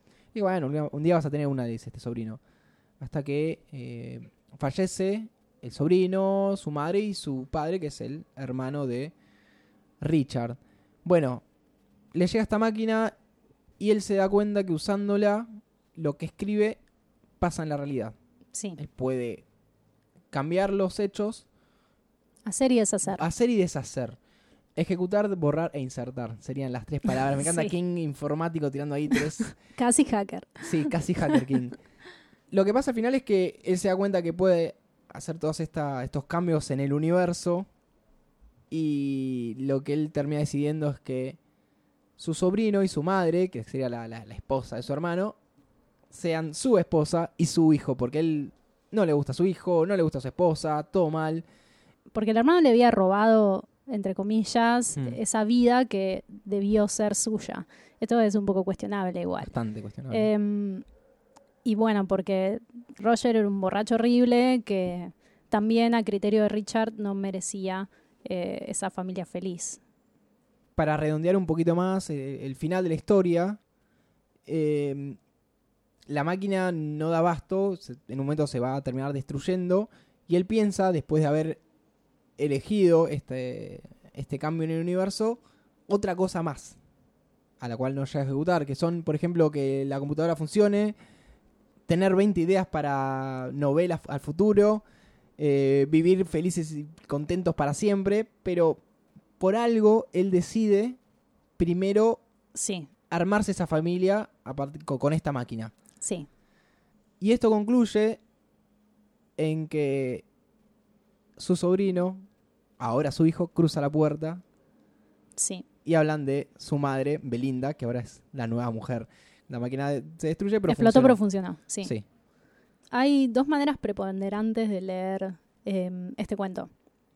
Una es más simbólica y más emocional eh, y tiene que ver con cómo escribir manifiesta su potencial cuando alguien más, en este caso es Jonathan, el sobrino, Mm. cree en el escritor y deposita su confianza y su apoyo en el oficio, digamos. Em, y la otra, bueno, esto se manifestaría con el regalo del procesador de texto, hecho especialmente para Richard. Y otra está más en función de los hechos narrados, en parte por la inacción de Richard y porque Jonathan siempre sospechó que habría un final prematuro en su vida y lo proveyó de la herramienta para devolverlo a la vida. Ahora, ambas, como vos decías, ponen en juego que la confianza en lo que es el amor, podríamos decir, va a superar a la ambición, porque se Mm. dispone de muy poco tiempo para tomar esta decisión y tipear el deseo más profundo, y como vos bien contás, Richard elige no la riqueza y el éxito, sino tener la familia que él quería. Ahora, es medio polémico porque eh, Richard no se hace cargo de sus errores, se le cae de Me arriba. mata cuando, cuando escribe mi hijo es tal y lo borra, cuando borra a su hijo, Sí. al, al original. Sí, eh, no es un personaje, sí, es cuestionable. Em, suena como que encuentra en la escritura la posibilidad de deshacer sus errores, pero por otro lado es una manera de no hacerse cargo de su inacción, porque si su Mm. hermano le robó la novia es porque él se dejó también robar. Em, en cierto, bueno, no exactamente, pero en cierto modo.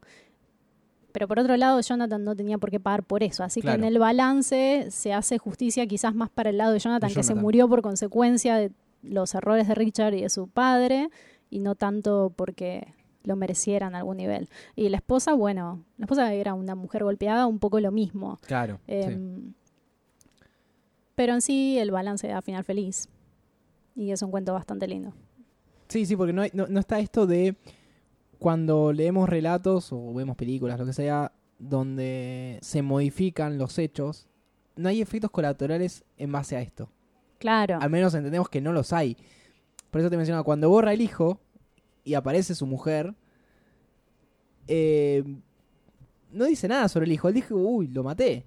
Sí, pero la mujer Aparece cambió. más gorda, más frustrada, peor, sí. sí. Eh, que desaparezca una persona hace que se reacomode todo de cierta forma, de la cual El único héroe en esta historia es el sobrino que vio la falencia, creó la herramienta, se la regaló y volvió a la vida porque calculó bien. O sea, es el único que hizo todo bien. Eh, el personaje principal es bastante tibio. Sí.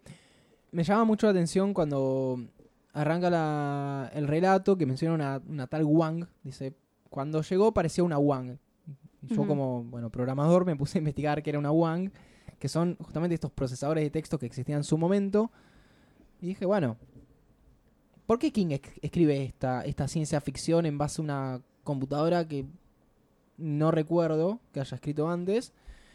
Y gracias a internet terminé en algo muy puntual, que es una investigación de un profesor adjunto de la Universidad de Maryland, un tal Matthew Kirschenbaum, quien se abocó a responder eh, quién fue el primer novelista en usar un procesador de texto. O sea, primero se pasó de escribir a mano, a escribir a la máquina a escribir, a escribir el procesador de texto, ahora a computadoras. Y siempre hay hubo una discusión de qué es escribir, si está bien escribir en una computadora, si tiene que haber solamente un original, si lo digital vale o no vale Sí, algo muy filosófico y profundo. Pero el tipo dijo, bueno, voy a buscar quién fue el primero que, al menos eh, un novelista reconocido, que haya escrito una novela. No llega en ningún momento a la conclusión de que King haya, haya sido el, el escritor estadounidense, en- en- el primero en completar un trabajo usando esta nueva tecnología.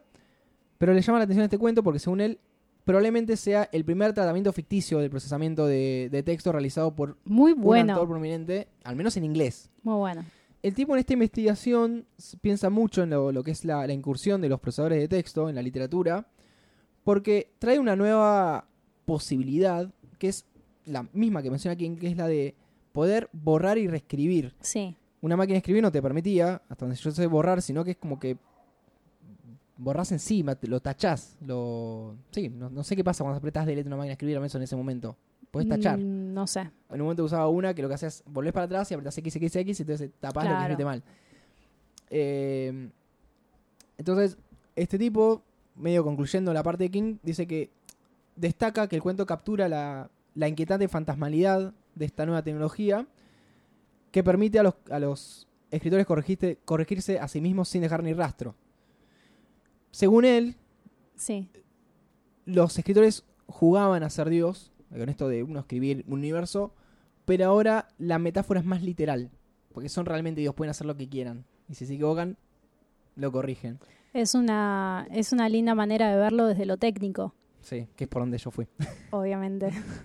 Mismo hay gente que quiere comprar esta One de King. Investigando la primera computadora, que es una máquina que en su momento habrá salido unos 11 mil, 12 mil dólares, es muchísima plata. Pero bueno, claro, King en los 80 ya eh, tenía plata para pagar multas. Imagínate si va a tener plata para pagar computadoras. Tenía Eh, tiempo para robar conos. Dicen que está en California, pero no se sabe dónde está esa computadora y si tendrá algún poder. Me gusta, me gusta toda esta cuestión de la tecnología misteriosa y está bueno que lo menciones porque todo lo que es eh, innovación tecnológica, más allá de las posibilidades, hay que pensarlo filosóficamente porque es lo que hace a cómo vivís y ejerces tu oficio. Mm. Así que está bueno. Sí, me Bueno, imagino lo que el- dijiste. El, tipo escribiendo en una máquina de escribir en la azotea de su casa y de golpe toma esta máquina. Wow, puedo borrar, puedo mandarle un disquete, un escrito al. Me hace pensar en editor. me hace pensar en Dreamcatcher que fue el primer la primera novela que escribió después del accidente y la escribió a mano. Hay ahí Sí. una un Sí, retroceso sí, sí, importante Él en dice su que- método. Que, la mejor herramienta tecnológica, es esa.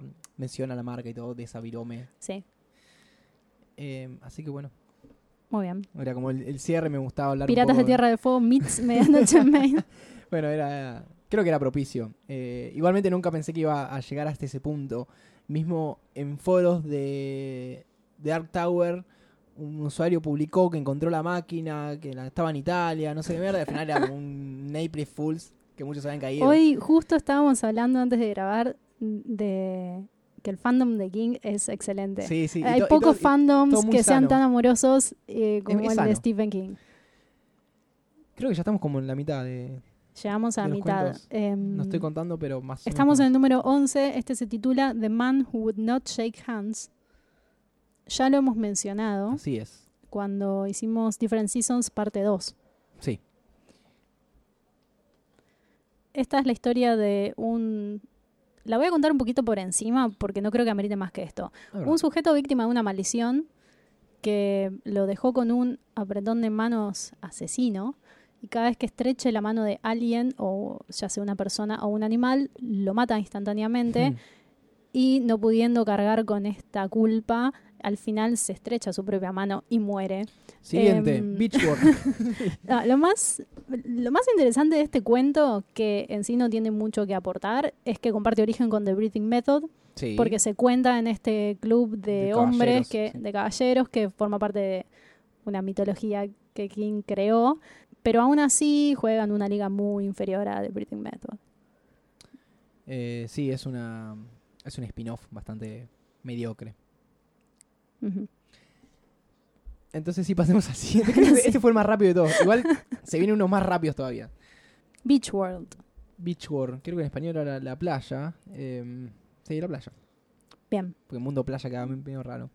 Mundo Playa. Nos cuenta la historia de dos personajes que aterrizan en un planeta de arena son astronautas del futuro y mm, a medida que avanza el relato, este ecosistema arenoso empieza a funcionar como un predador que los succiona hacia la locura hasta matarlos.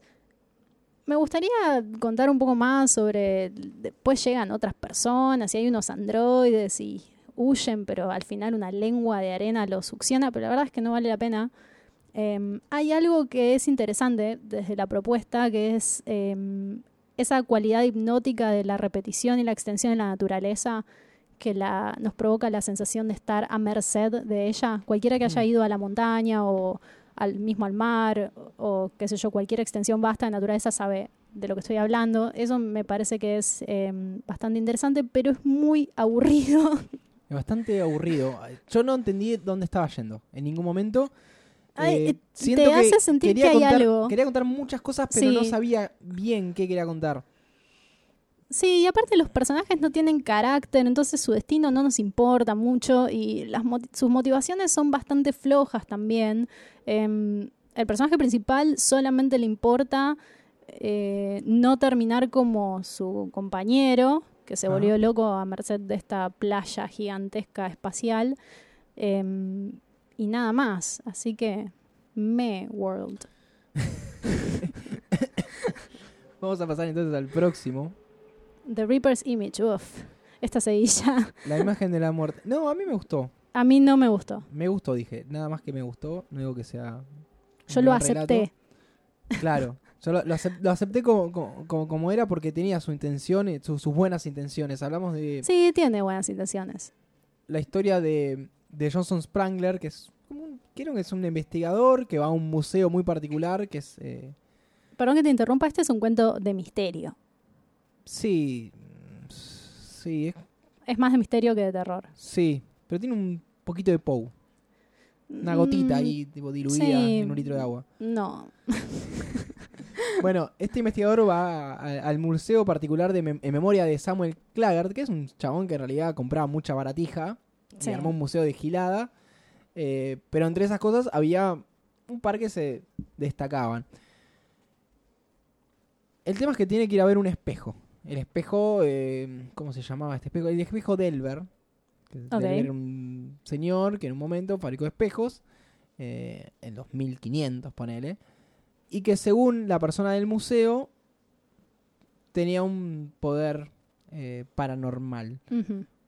Están buscando a un joven que vio el espejo y a partir de eso desapareció. Y lo que ah, dan muchas vueltas, la onda es que puedes ver a la muerte a través del espejo. Ponele. Ok. Eh, este señor ve el espejo y después desaparece. Fin. Sí, parece bastante básico y es muy difícil de, de Yo lo que quiero saber es qué te gustó de, de Reaper's Image. La historia, la historia en sí, Sí. Pero sí, no tiene nada contundente, no tiene. un- un Exactamente eso que estás diciendo es lo es que yo relato, sentí. Es, nadie te lo cuenta a la noche en una fogata y te da miedo. pero- Eso es exactamente lo que yo sentí, que no promete nada y no entrega resultados, así que podríamos decir que está a mano. Claro, claro, Eh, claro. No se compromete en El ningún que avisa no nivel. traiciona. Sí, es exactamente eso. Así que no podemos echarle grandes culpas. Eh. Siguiente.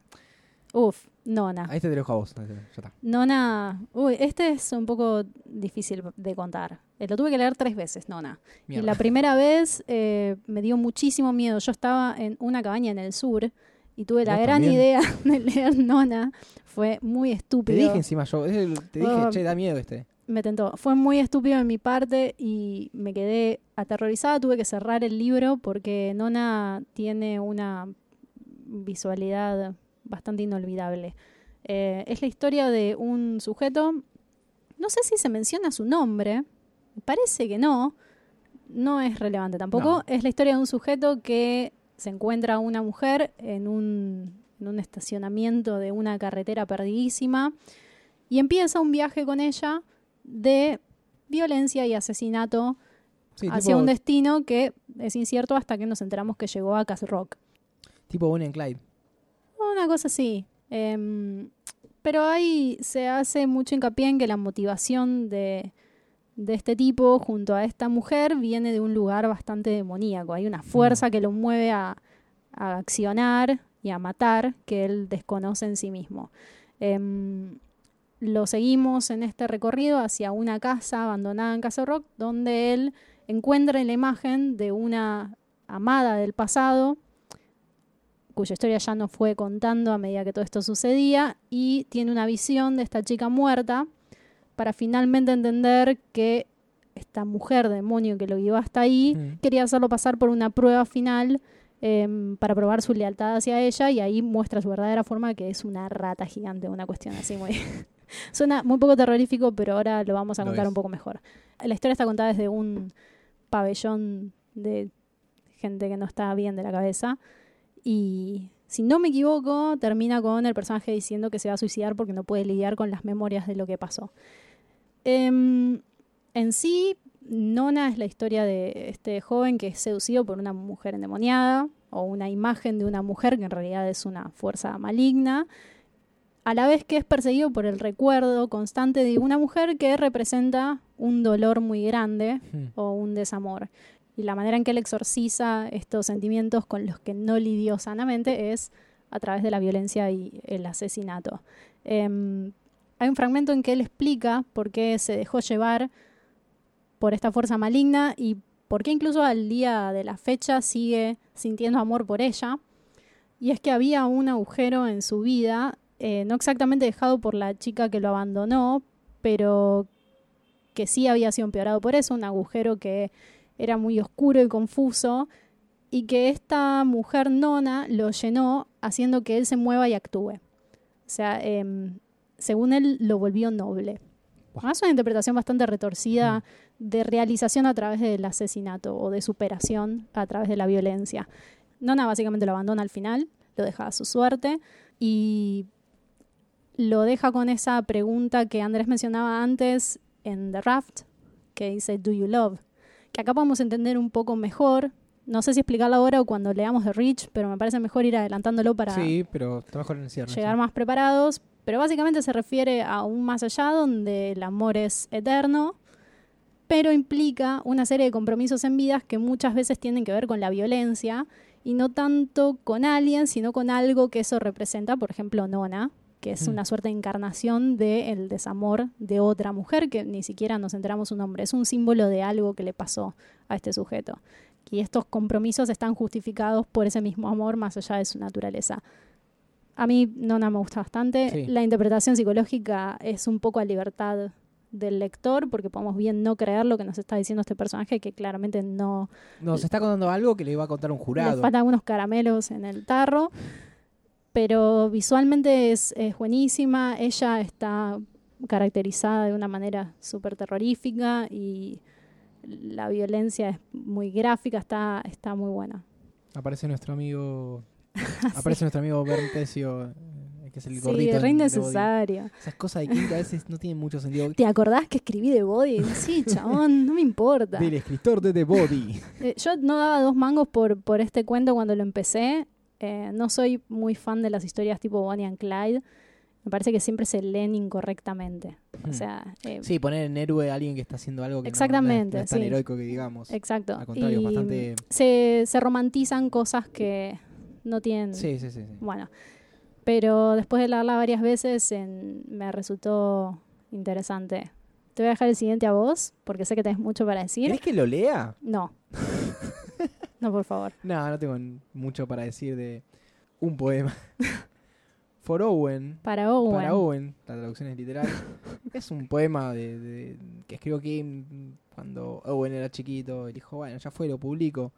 Es algo así como las verduras, las frutas yendo a la escuela. No, no, es completamente anticlimático. No, ¿por qué me pones esto acá, chabón? Aparte ya, ya tenemos Paranoid Chant. Ya nos compartió una poesía. ¿Por qué otra? Pero esa era más King. Acá, Por hablando eso. de, de- no ¿por necesitamos qué? otra. ¿Por qué? ¿Por qué? Bueno, innecesaria y olvidable. sí, vamos, sigamos. golpearon la cabeza contra la pared, nos olvidamos. Survivor Type. Digo, o El sobreviviente, creo que es. Ovación. Sí, eh, creo que es el sobreviviente en español. Superviviente, así. Superviviente. Superviviente. pa. Eh, que está en la expedición en español. bueno, acá tenemos un, un relato que se sustenta un poco más de lo, que- en lo que vos decías al principio sobre Skeleton Crew, sobre la, la supervivencia, sobre lo mínimo que hay que tener para sobrevivir. Este es el ejemplo más preponderante de lo que dije al principio. Voy a leer el comienzo para que quede bien, bien claro. Bien. Más tarde o más temprano, la pregunta surge siempre en la carrera de un médico. ¿Hasta qué punto puede un paciente soportar un shock traumático? Según las teorías, hay diferentes respuestas, pero básicamente la contestación esencial es otra pregunta. ¿Hasta qué punto el paciente quiere sobrevivir? Estamos en un relato en el que tenemos a un médico, eh, luego de un accidente de avión, en una pequeña isla, en la cual tiene que sobrevivir hasta que lo vengan a buscar, si es que lo vienen a buscar. Y lo único que tiene es droga y tiene que sobrevivir con eso. Él es un cirujano. Sí, un cirujano. Ok. Un cirujano un poco truculento. Te cuenta su backstory y es que anda ahí en una cuestión Sí, mafiosa. hizo plata vendiendo Sí. recetas y vendiendo en- eh, drogas. Pero él viene de un trasfondo mafioso. Sí. Sí. El conflicto, además de tener muchas dro- drogas, es que este señor no tiene más que eso, no tiene comida y tiene que pasar los días ahí. Volviendo un poquito a The Mist, yo creo que acá nos vamos a poner los dos en la mesa y discutir un poquito. También es una bitácora.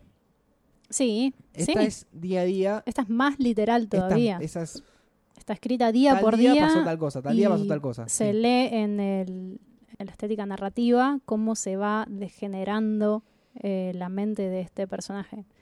No solo la mente, sino también el cuerpo, porque acá hacemos uno más uno igual dos, tenemos un cirujano en una isla con un montón de droga que lo ayuda a superar cualquier tipo de shock físico Sí. y falta de comida. Igual autocanibalismo. ¿Quién no sacaría esta conclusión? Es buenísimo. Lo que yo decía al principio de el, del post- el- el shock traumático Sí, es el, el médico poniéndose en el lugar de paciente en simultáneo hasta dónde puede aguantar. Pero no solo eso, sino que Richard Pine, el protagonista de esta historia, está construido psicológicamente, psicológica e ideológicamente, desde un lugar que le permite hacer esto. Hmm. Porque tiene una determinación eh, inhumana. O sea, te- primero una egolatría muy grande y una filosofía sobre sobrevivir. Entonces, eh, la opción que él elige tiene que ver con cómo está construido su pasado y su presente como cirujano. Todo vale. Yo diría más que el fin justifica los medios. Entonces tenemos este cirujano guion mafioso, súper exigente, que lleva la trama a un extremo espantoso, como él mismo se lo prometió, y termina siendo un monstruo. Sí. Porque no, no solo un monstruo desde lo físico, porque alguien podría tener un accidente y perder todos los miembros, sino un monstruo por el tema de la automutilación. ¿no? Eh, se lleva a sí mismo a ser un torso deshidratado y arrastrándose por la arena. Eh, es una imagen espantosa. Sí, bastante. Es de lo más gore y retorcido que vamos a encontrar en Skeleton Crew, totalmente degenerada. Y el cierre, comparando con The Mist, es mucho más prolijo y más... Sí. A veces la Sí. sensación de que King sabe cómo va a cerrar todo. Construye de atrás para adelante. Planteándose la idea del autocanibalismo y que obviamente el, el final es la muerte. Y de ahí va para atrás. Sí, algo que sucede, en mi opinión, en Survivor Type es que forma y mensaje se condicen. Em, hay una congruencia y tiene que ver con lo que vos decís sobre cómo empezar y cerrar una historia. Em, eso me parece que la vuelve tan fuerte y tan eh, destacable, más allá de- del shock visual que es este ser automutilado en la playa. Y bueno, también es tan desproporcionado que no se puede más que... Solo, solo se puede reír. Claro. Una hermosa oda a la heroína. También me hizo pensar un poco en 1922 que mencionaste al principio del episodio. Eh, en este cierre autodestructivo. 1922 dejándote la idea de lo come las ratas, se autocome. Sí, no nos deja en una nota esperanzada, sino en eh, Esperanza. esperanza. Sino que nos anticipa, esto no iba a terminar bien desde el principio, nunca debiste suponer que iba a terminar bien y de hecho no lo hará. Pasemos a el camión del tío Otto. ¿Qué te parece si yo no vuelvo a hablar durante tres cuentos? No, me sumo a vos. ¿Qué tenemos en el camión del tío Otto o en inglés? Uncle Otto's Truck. Así es. Alguien que narra cómo una persona se fue volviendo loca a partir de un camión. Sí. Y esta idea de un camión paranormal es una onda tipo Christine, pero que no sabes bien si este vehículo tiene vida o no. Yo diría que 1922 meets Trucks, que Ah, estaba Trucks. Night Shift, meets Christine y este es el hijo bobo de esos tres cuentos. El hijo con capacidades diferentes. Nada, hay mucho que contar de, No. de este, de- de este No, cuento. Te em, puede gustar o no, pero mismo como decíamos antes con eh, The Reaper's Image, Sí, es eso. Eh. Eh, es un relato, tal vez te tira una imagen impactante como la del señor lleno de, de aceite. no, es una imagen ridícula. Aparte, ¿cómo, que, que- ¿cómo hizo el camión para matarlo de esa manera? Porque por lo menos Christine mataba con eh, la fuerza de Sí, un sí. auto, no, no te metía nafta en, en la nariz, no, no tiene sentido. Bueno, eh, yo no tengo muchas consideraciones para con este cuento. Aparte mismo- ya existen todos los demás, no necesitábamos uno que nuclee y el... son tres al hilo encima. Sí, Seguimos con Morning Deliveries. eh, Milman Number One. sí, Reparto matutino El Lechero 1. Llegó el lechero. ¿Qué es esto? Parece interesante. Parece interesante. Decís como, ah, es este señor que está repartiendo la leche, hablando de la gente del pueblo y que Sí. en realidad le está dejando eh, veneno en, en- en las botellas eh, de Eso leche. es, es esencialmente todo. Pero hasta ahí nomás. Y cuando decís, bueno, está bien, está bien. Hay un cierto atractivo Eh, en sí. lo cotidiano vuelto perverso. Y Pero- cuando terminás, te mecha Big Wheels, A Tale of the Laundry Game. Ruedas un cuento de lavandería, El Lechero 2, El regreso del lechero, Milman Number 2. Esta es la saga del fracaso. Pero. No, no, no, no. Yo lo quiero mucho a King, pero realmente perdí mi tiempo leyendo estos dos cuentos. Porque sobre todo el segundo no tiene razón de ser. Es totalmente innecesario. Sí. No, no, no. Me encantaría algo, si alguien algo. opina diferente que nos diga y nos No contemos qué pasa. Ok. Igual yo tenía anotado una sola oración que dice ¿por qué? No, yo diría dice innecesario, literal. Mi- No tenemos nota- notas sobre es este eso. cuento. Lo peor es que Eh, es largo. Sí, es bastante largo. No es uno de los más breves. Por eso te digo, Milman Number 1, ¿por qué le pone números? Sí. Eh, para que entiendas que, que está en el mismo mundo, algo que no hace King. Es corto y eh, es simpático. Tiene un algo. eso, Es simpático. Pero el segundo es malísimo. Bueno, Sí, le das la mano y te agarra el codo realmente. Sí, sí. Acá ves que yo te decía que en un momento desbarrancaba un poco. Sí. Eh, Pero vuelve, vuelve a su ruta con una velocidad admirable. Vamos a Grandma, Grandma. abuela. Abue. Eh, la bobe. Este es excelente. Bueno, Es, eh, perdón, pero Sí. ¿ves? Es injusto que haga esto con el lector constante. Por eso te mencionaba antes que me parecía que en la selección había cierto tono de sos mi perra y vas a leer todo lo que yo escriba, incluso si escribo, no sé, la lista del súper. Porque no puede, no puede juntar esas tres mediocridades absolutas y después grama. es muy respetable que en, en español se hayan puesto las tres juntas también. Sí. O sea que no, no había otro criterio, no había criterio de ordenamiento para esos tres cuentos. Bueno, a. Grandma. La, la abuela. Esta es la historia de un niño llamado George, a quien su madre deja solo en la casa, donde está la abuela en una habitación. Ella está bastante senil, inmovilizada y requiere muchos cuidados hace un largo tiempo. Y esta es la primera vez que George se queda solo para cuidarla. Hmm. ¿Qué pasa? Al poco rato de que su madre se fue, la abuela se muere. Entonces George tiene que enfrentar cómo actuar de la manera más adulta posible ante lo que pasó. Cuando se acerca, después de mucho pensarlo, a su abuela para cubrirla con la dignidad que, que amerita, la abuela le agarra una mano y ahí a George le empiezan a caer un montón de fichas sobre cosas que venía recordando sobre el pasado de su abuela, que tenía unos ataques bastante raros, que a veces decía palabras incoherentes, que había una cierta em, coincidencia entre estos berrinches de la abuela y desgracias que le pasan a otras personas, sobre todo muertes, que había entreoído algunas cuestiones turbias sobre cómo la abuela había logrado tener hijos, etcétera. Es lo que, perdón, es lo que le pasa a los niños en, en los núcleos familiares. Como que vas escuchando cosas que le pasa a tal, al tío, al sobrino, al primo. Todo medio censurado. nunca- todo a medias. Y van pasando los años y vas juntando todo y dices, ah, este era un hijo de... p-". Bueno, es lo que le pasa a George cuando su abuela supuestamente muerta Mm. le agarra la mano y ahí se da cuenta que esos berrinches y esos ataques eran en realidad conjuros y que la abuelita es una bruja. Y no solo eso, sino que se da cuenta que eligió un momento muy particular para fingir su muerte y es que él está solo, en la casa.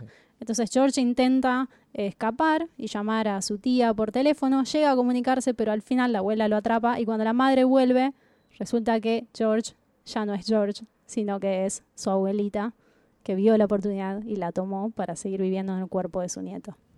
Aplausos. Sí, no, no, es, este es bastante digno, es contundente y como decías vos antes, y, no es la primera vez que lo decís o lo decimos, King entendiendo los miedos de los niños. Sí. Porque el miedo del niño no era, era la abuela, era el temor a que la abuela se muera, el temor a ser o no responsable ante la situación. Es perfecto. Eso es lo que más me gusta de Grandma y es que King eh, escribe un coming of age cruzado con el terror de una manera perfecta porque George eh, alcanza, lo vemos alcanzar la madurez a través de esta lenta toma de conciencia sobre la naturaleza de su abuela. Hmm. Y vamos recorriendo el camino con él mientras enfrenta la responsabilidad de quedarse solo, cuidarla, descubrir la muerta, va enfrentando, cuestionando esto que vos decís que son sus miedos infantiles. Y mm, a la vez a nosotros nos fue dando la suficiente información para sospechar que los bad spells, como lo llama la mamá del niño, de la abuela son algo más que senilidad. Y así al final nos abre la puerta a un mundo de mayores terrores que vendrán. Sí, el final también te da a entender que el que sigue es el hermanito. Sí, sí, en cierto modo sí. Hay, la abuela está, pero súper bien construida, no solo desde su carácter maligno, sino desde todos los sentidos, cómo huele, cómo se ve, su color, eh, la textura, las mañas. Está construido sensorialmente muy como amplificado de una manera como lo percibiría un niño. Sí. Y eso también hace mucho al, a la experiencia del lector poniéndose en el lugar de George. Mete un poco de, de Lovecraft acá. ¿Viste cuando, cuando llama a la tía y le dice, no, decía estas palabras? Sí. Y mete un par de términos, de terminología Lovecraftiana. ¿Querés que hablemos un poco de las adaptaciones? ¿Por qué se tiene? Yo no les presté mucha atención. Bueno, yo un poquito. Eh, este cuento se adaptó en uno de los primeros episodios de, de Twilight Zone, pero la versión de los 80, no de la 60, 70 de la Ah, no mencionamos que Word Processor of the Gods también. Ah, también, pero sí, bueno, si querés lo menciono ahora rápidamente. En otra serie esto es por si ustedes lo quieren ver. Sí, sí, sí, en Tales from the Dark Side, historias del más allá. Eh, Bien. Que es bastante literal y decente y me gusta cómo está construida la máquina. Y los textos que aparecen. Estaba bueno, este sí lo vi. Ese estaba bueno. Eh, bueno, volviendo a, a Grandma, en esta adaptación de, de Twilight Zone, es un episodio bastante simpático donde vemos un actor niño, bastante mediocre, que sorprendentemente termina siendo Bastián. ¿De la historia sin fin? Exactamente. quería tirarte el nombre del personaje nada más. Sí, me llamó la atención. Que también actuó en, en Frankenweenie. 80s Intensifies. De, ¿Viste Tim Burton? Sí. la original. Pero para, ¿de qué año es eh, la adaptación? No tengo idea, pero es casi al toque que haya salido. Tiene que ser niño, así que debe ser de los 80. Sí, sí, es niño, pero es, más niño igual que en la historia sin fin. Se ve más chiquitito. No lo, no lo reconoces. Un, toque gracioso, si buscan el, el episodio, la primera imagen es la de la abuela que se parece al malo de Space Jam. Es un gordo así, todo deforme, bueno. Y alguien se animó a hacerla eh, un largometraje. Con Carl de Walking Dead. Exactamente, que creo que no llegó al cine, sino que la sacaron directamente en DVD, que se llama Emersa, eh, digo Mercy, que también eh, está pero no está. No la vean. Em, no da para largometraje. No, no da, no da. La, la, serie sí, está, es simpática. Termina con el niño con los ojos abiertos y se, tipo, se le cambian de color, no sé. Como para que entiendas que la abuela, De hecho, la madre lo abraza y le dice: La abuela va a estar siempre con nosotros, va a estar siempre, está siempre con nosotros. para que entiendas que la abuela se quedó ahí y es el nene en realidad. Bien. Vamos al siguiente. Nos quedan. ¿Seguimos? Ya estamos en la recta final. Estamos en los últimos dos. Eh, es que. Nos salteamos muchos. No, no es. Bueno, pero pasa que si me, me apilas Sí, sí. Toda la basura bajo la alfombra, la levanto. Hace como dos horas que estamos grabando, así que no sé qué nos quejamos. Eh, pasemos a los finales, que son... Bien. Bien, bien. Eh, the Ballad of the Flexible Bullet. Más o menos bienvenido. Que en su título nos dice casi todo. Este es un relato que narra un editor en una reunión con otras personas del ambiente literario Mm. Sobre su experiencia con un escritor alguna vez exitoso que quiere publicar un cuento titulado The Ballad of the Flexible Bullet, cuyo concepto es que la locura es una bala flexible. Con esto quiere decir que, eh, en palabras del editor, cuando te disparas a vos mismo con una bala flexible no sabes realmente cuál va a ser la dirección de ese disparo. Y mm, en sí lo que sucede es que este escritor tiene un mambo Ahora le dicen delirio místico. tiene un delirio místico sobre la existencia de una suerte de duendecitos que vive dentro de las máquinas de escribir. Se llaman Fornits y pareciera que alimentan la creatividad del escritor mediante un polvo mágico. Ya no tiene que alimentar, le tira miras.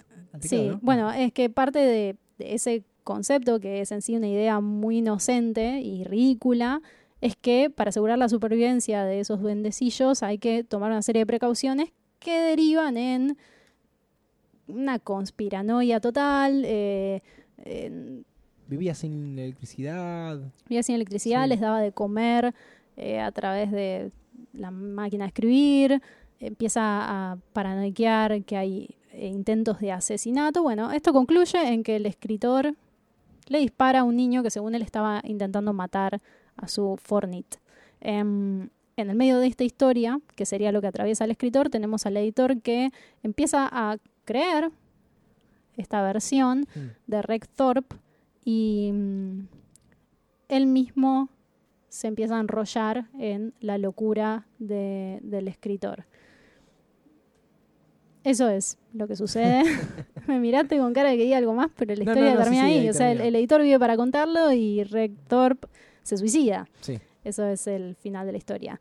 Em, podríamos decir que la verdadera balada es el relato em, Sobre. contenido en el relato. Claro, so- cómo se va sumergiendo en, la, Sí. en su propia locura. Sí, la relación entre Reg Thorpe y su editor. A mí me motivaba, pero me pareció que se extendía durante demasiado tiempo para tratarse de un concepto que ya está explicado en los primeros párrafos, porque lo primero que te mencioné sobre la locura siendo una bala flexible es el comienzo de la narración.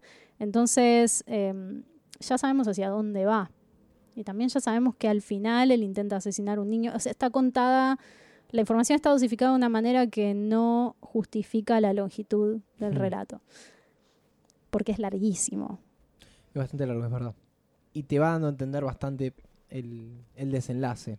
Sí, te lo cuenta desde un principio. O sea, no hay que- sorpresas en no, este claro, es relato. bueno. Si te gusta la experiencia, genial, pero como forma no me parece muy exitosa.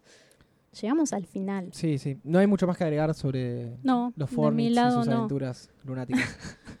es un gran cierre el que tiene este compilado. Sí, Es un gran cierre por todo lo que engloba. Eh, estamos hablando de The Rich, de sí. el brazo. Vamos a hacer un resumen muy rápido que trata sobre la historia de Stella Flanders, que es una señora eh, muy mayor, unos noventa y pico de años, que toda la vida vivió en una isla.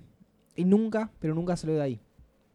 El Rich, este brazo, es, es agua que te separa del continente. Y lo que va relatando es por qué nunca quiso salir de ahí, por qué nunca tuvo la necesidad de hacerlo. Y por qué al final lo hace. Sí, esa es la historia de Estela, que mientras va tomando esta decisión también em, nos va poniendo al tanto de cuál es la situación del resto de los pueblerinos, cuáles se han, se han muerto, cuáles viven, eh, cómo fueron estas transiciones, em, que luego nos enteramos que son travesías a través del brazo hacia lo que ellos llaman el mainland, pero en realidad es una travesía simbólica de la vida hacia la muerte porque en, en ese reach ellos eh, se quedan para siempre. En mi opinión, este cuento tiene una cadencia perfecta para cerrar el compilado y se va en una nota de altísima calidad y de delicadeza narrativa. Em, es de una poesía visual y sonora mm, memorable.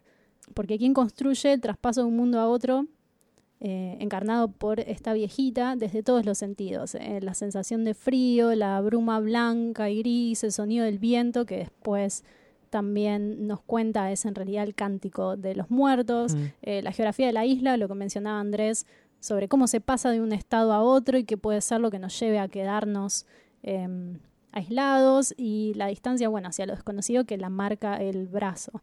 Eh, se, se, nota mucho que King entiende el clima típico de Maine y el pacto silencioso de un pueblo como una sola cosa. Está entrelazado el cántico de los muertos en el viento con el compromiso con la comunidad y las tierras y la historia de estos personajes. Acá vuelve a aparecer lo que mencionamos en Nona, que es la frase Do you love? Hmm, una pregunta que a ella la empieza a obsesionar, la tiene en su cabeza, no, no es bastante paréntesis como en las otras, y no sabe de dónde sale. Creo que le pasa eso porque es un pacto tácito. Es algo que se acepta implícitamente en la vida de ese pueblo, em, y lo que ellos llaman cuidarse entre ellos puede ser algo propio del amor o puede ser un acto violento justificado por el amor, como por ejemplo el asesinato de un bebé que nació con problemas mm. físicos o el asesinato de un sujeto que abusó de unas niñas de la comunidad. Em, están muy entrelazados los dos conceptos. Y creo que eso también es lo que conlleva que esas almas se queden ahí. Porque si lo pensás, parece una, parece una cuestión muy linda y muy poética el recibimiento de Estela por todas estas almas cuando ella decide eh, atravesar el brazo, pero son almas en pena. Esos espíritus nunca se fueron, así como estaban comprometidos en vida con su pueblo, se han quedado comprometidos para siempre. Y es curiosamente redentor, a pesar de que no deja de ser oscuro. Yo no sentí esa idea de almas en pena, sino más bien de almas o, sea, hablar de almas en pena es almas que no cerraron un ciclo, que están pendientes, esperando que alguien las redima, que las deje ir en paz. Sentí algo más conciliador, de almas que están viniendo a buscar a alguien. Pero al final del relato, el, creo que es el hijo o el nieto de ella, em, cuenta que escucha a esas almas en el viento. O sea que en realidad no se van. Lo que puede suceder es que no estén en pena esperando realización, sino que estén esperando reconstruir la comunidad, estén ahí para recibir a los que se van. O cuidando. O cuidando, pero sí creo que, que siguen en la isla, porque, como te decía antes, eh, hay, una, hay un concepto de que protegerse mutuamente en vida a veces es matar. Y hmm. no sé si eso facilita que las almas eh, pasen a otro nivel.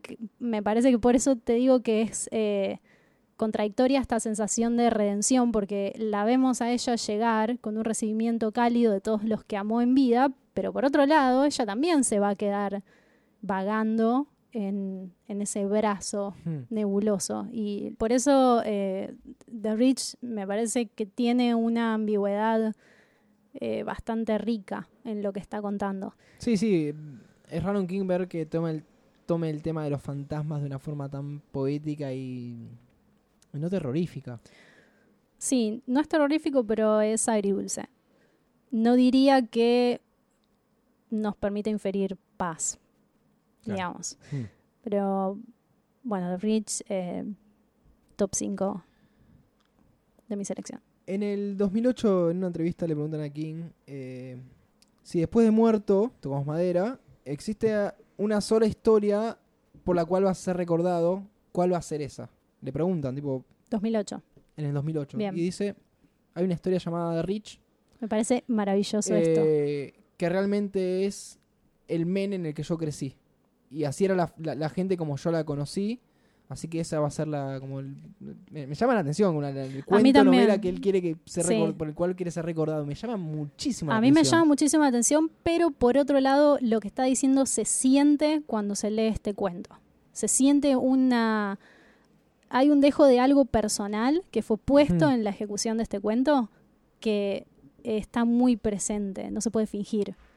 Y me parece una respuesta lindísima, porque habiendo tantas historias eh, por las que podría ser recordado como escritor de género, que elija de Rich algo tan personal ese Yo creo que muy bien lo que él dice es que como él, él persona quiere ser recordado, no el escritor, el eh, multimillonario por escribir, por impactar en la, cultura popular, sino como él como persona, entiendo yo, quiere ser recordado por esa. Si fuera recordado por The Rich, lo cual igual no creo que suceda. Eh, creo que sería justicia eh, a su calidad narrativa, que es algo muy puesto en discusión aún hoy. Siempre va a ser puesto en discusión hasta que no. Hasta que se muere y de Sí. repente todo el mundo dice, ah, Stephen King era el mejor sujeto. bueno, Llegamos al final de este recorrido compuesto por 22 trabajos de King, 19 cuentos cortos, una novela corta, eh, que Ujú. es The Mist, y dos poemas. nadie puede decir que no estamos comprometidos con esta causa. Nadie puede decir eso. Eh, vamos a cerrar, si querés, con el ranking. el top 5. o lo que nosotros creemos que es. No sé si lo mejor, si no lo, lo más destacado para nosotros. Yo no tengo un ordenamiento interno del top 5, sí puedo decir el 1, pero los otros cuatro son intercambiables. ¿Estamos de acuerdo? Estamos de acuerdo, estamos de acuerdo porque. Mm, yo le fui poniendo notas a los relatos. Al leerlos desordenados, Le fuiste poniendo Andreses. le fui poniendo este vale para saber más o menos un promedio. Está bien. del- y, y poder vislumbrar esta curva que en las versiones en español no se puede hacer porque está todo así nomás. Eh, así que hay una que dije, esta es la mejor. A ver, Y el resto. bien, ¿cuál es la Pero mejor? pará, ¿cómo lo hacemos? ¿Uno cada uno? Uno cada uno, decime primero cuál es la mejor en tu opinión. Eh, The Jaunt, la expedición. Ok, The Jaunt está en mi top 5, más no es la mejor. Para mí la mejor, ya lo dije antes, es Mrs. Todd's Shortcut. Siguiente. Me acabo de dar cuenta que tengo siete y estoy buscando. es que puse un par por el, por el puntaje y... eh, Así no se puede. No, está bien, está bien, ya borré, ya borré. Bien, Ya, ya dejé cinco. Como decías, decisión impulsiva. impulsiva. Segundo, eh, el atajo de la señora Todd. Ok. Tienes que decir uno más, porque yo ya mencioné ese. Survivor Type, que también podría haber sido segundo, pero bueno, está puesto tercero. También está en mi top 5 en ningún orden en particular. Em, otro más en mi listado, The Rich. Sí, está en el mío. Y por último, Grama. Yo puse el procesador de palabras de los dioses. En vez de Grama, En vez de grama, está bien. Porque es una elección. Me parece bien porque creo que, exacto, eso te iba a decir, me parece una elección coherente con qué tipo de lector de King somos cada uno de nosotros em, y a qué sensibilidad apelan estos cuentos. Sí. Eh, estaba grama en mi listado, al igual que Nona, pero bueno, los acabo de sacrificar. Te pudo el, el corazón de programador. Los mandé a través del brazo. Y hasta ahí hemos llegado. Eh, ¿Alguna mención en particular que quieras hacer en cuanto a este Em, recorrido? No, no en particular. ¿Hay, hay alguno que recuerdas que revalorizaste en la segunda lectura que, te, que quieras destacar? Para mí fue eh, Word Processor of the Gods, por ejemplo. Eh, sí, revaloricé un par, pero no quedaron en el top 5. es interesante lo que decís. La primera impresión entonces es... La primera intención es la que quedó. Los que tuve que releer y los ajusté no llegaron a superar las expectativas. Está bien. Increíble, pero lo leímos todo. Sí, lo leímos todo. Nos queda un capítulo más en esta temporada dedicada a cuentos y novelas cortas que vamos a tratar de grabar con cierta inmediatez. No prometemos nada porque hay, hay, hay tesis en el medio, pero esa es nuestra intención. Sí, sí, sí. sí. Además también eh, queremos ir cerrando este recorrido para volver a otro formato y diversificar un poco la dinámica del podcast. Porque créanlo, ¿no? Es bastante agotador hablar sobre 22 historias de corrido. Estoy sudando. Y Eh, no creo que pueda sostener esta dinámica mucho tiempo más. No, en un punto es- Estoy vieja puede para llegar a ser un tanto agotador, sí. Sí. De... Y quizás para el oyente también. Además, eh, tengamos en cuenta que los cuentos cortos no quizás son menos populares que las novelas y Hmm, restan la sí. posibilidad de hablar sobre las películas, etcétera. Así que, em, por el bien de todos, esta temporada va a tener seis libros En total. en total. Quiero mandar un saludo enorme a todos nuestros oyentes constantes Sí, que a pesar de las intermitencias siguen estando ahí, nos siguen recomendando y, me sorprende mucho y nos eso. piden más capítulos y acá están. Preferimos que sean largos, consistentes. eh, Calidad antes que cantidad. Exactamente. Algo que King no entiende muy bien. Podríamos haber grabado 22 episodios, uno sobre cada cuento, Y ver todas las adaptaciones. pero no. nos metemos en esta de hacerlo todo junto. En serio, gracias por escuchar y cualquier tipo de sugerencia que tengan, eh, ya sea de formato, em, cosas que no les gusten de cómo lo venimos articulando o libros que quieran que leamos. Em, No, no, comuníquenlas. para tener que empezar a pedir la torre oscura y todas esas cosas. Que... No pidan la torre oscura. Yo- no me agarren el codo tampoco. Pero todo este tipo de cuestiones las pueden comunicar por redes sociales. No tanto por Facebook, porque no la chequeamos mucho, pero si quieren hablar por Twitter o cualesquiera, Sí, nos pueden mandar eh, un tweet a arroba martesataca. preferiblemente Martes Ataca, pero también pueden escribirle a Andrés o pueden escribirme a mí. Nuestros arrobas están en la web de Martes Ataca, eh, en el apartado Medianoche Mail. Eh, nos pueden mandar un mail a hola arroba martesataca. También. Punto, punto, ahora, gente que le gusta mandar mails. Y no hay mucho más. Gracias por escucharnos, recomendarnos. Sí. Eh, esperamos su top 5 de Skeleton Crew. Y será hasta la próxima. Mi nombre es Andrés. Mi nombre es Lucía y les deseamos buenas medianoches. Chau, chau.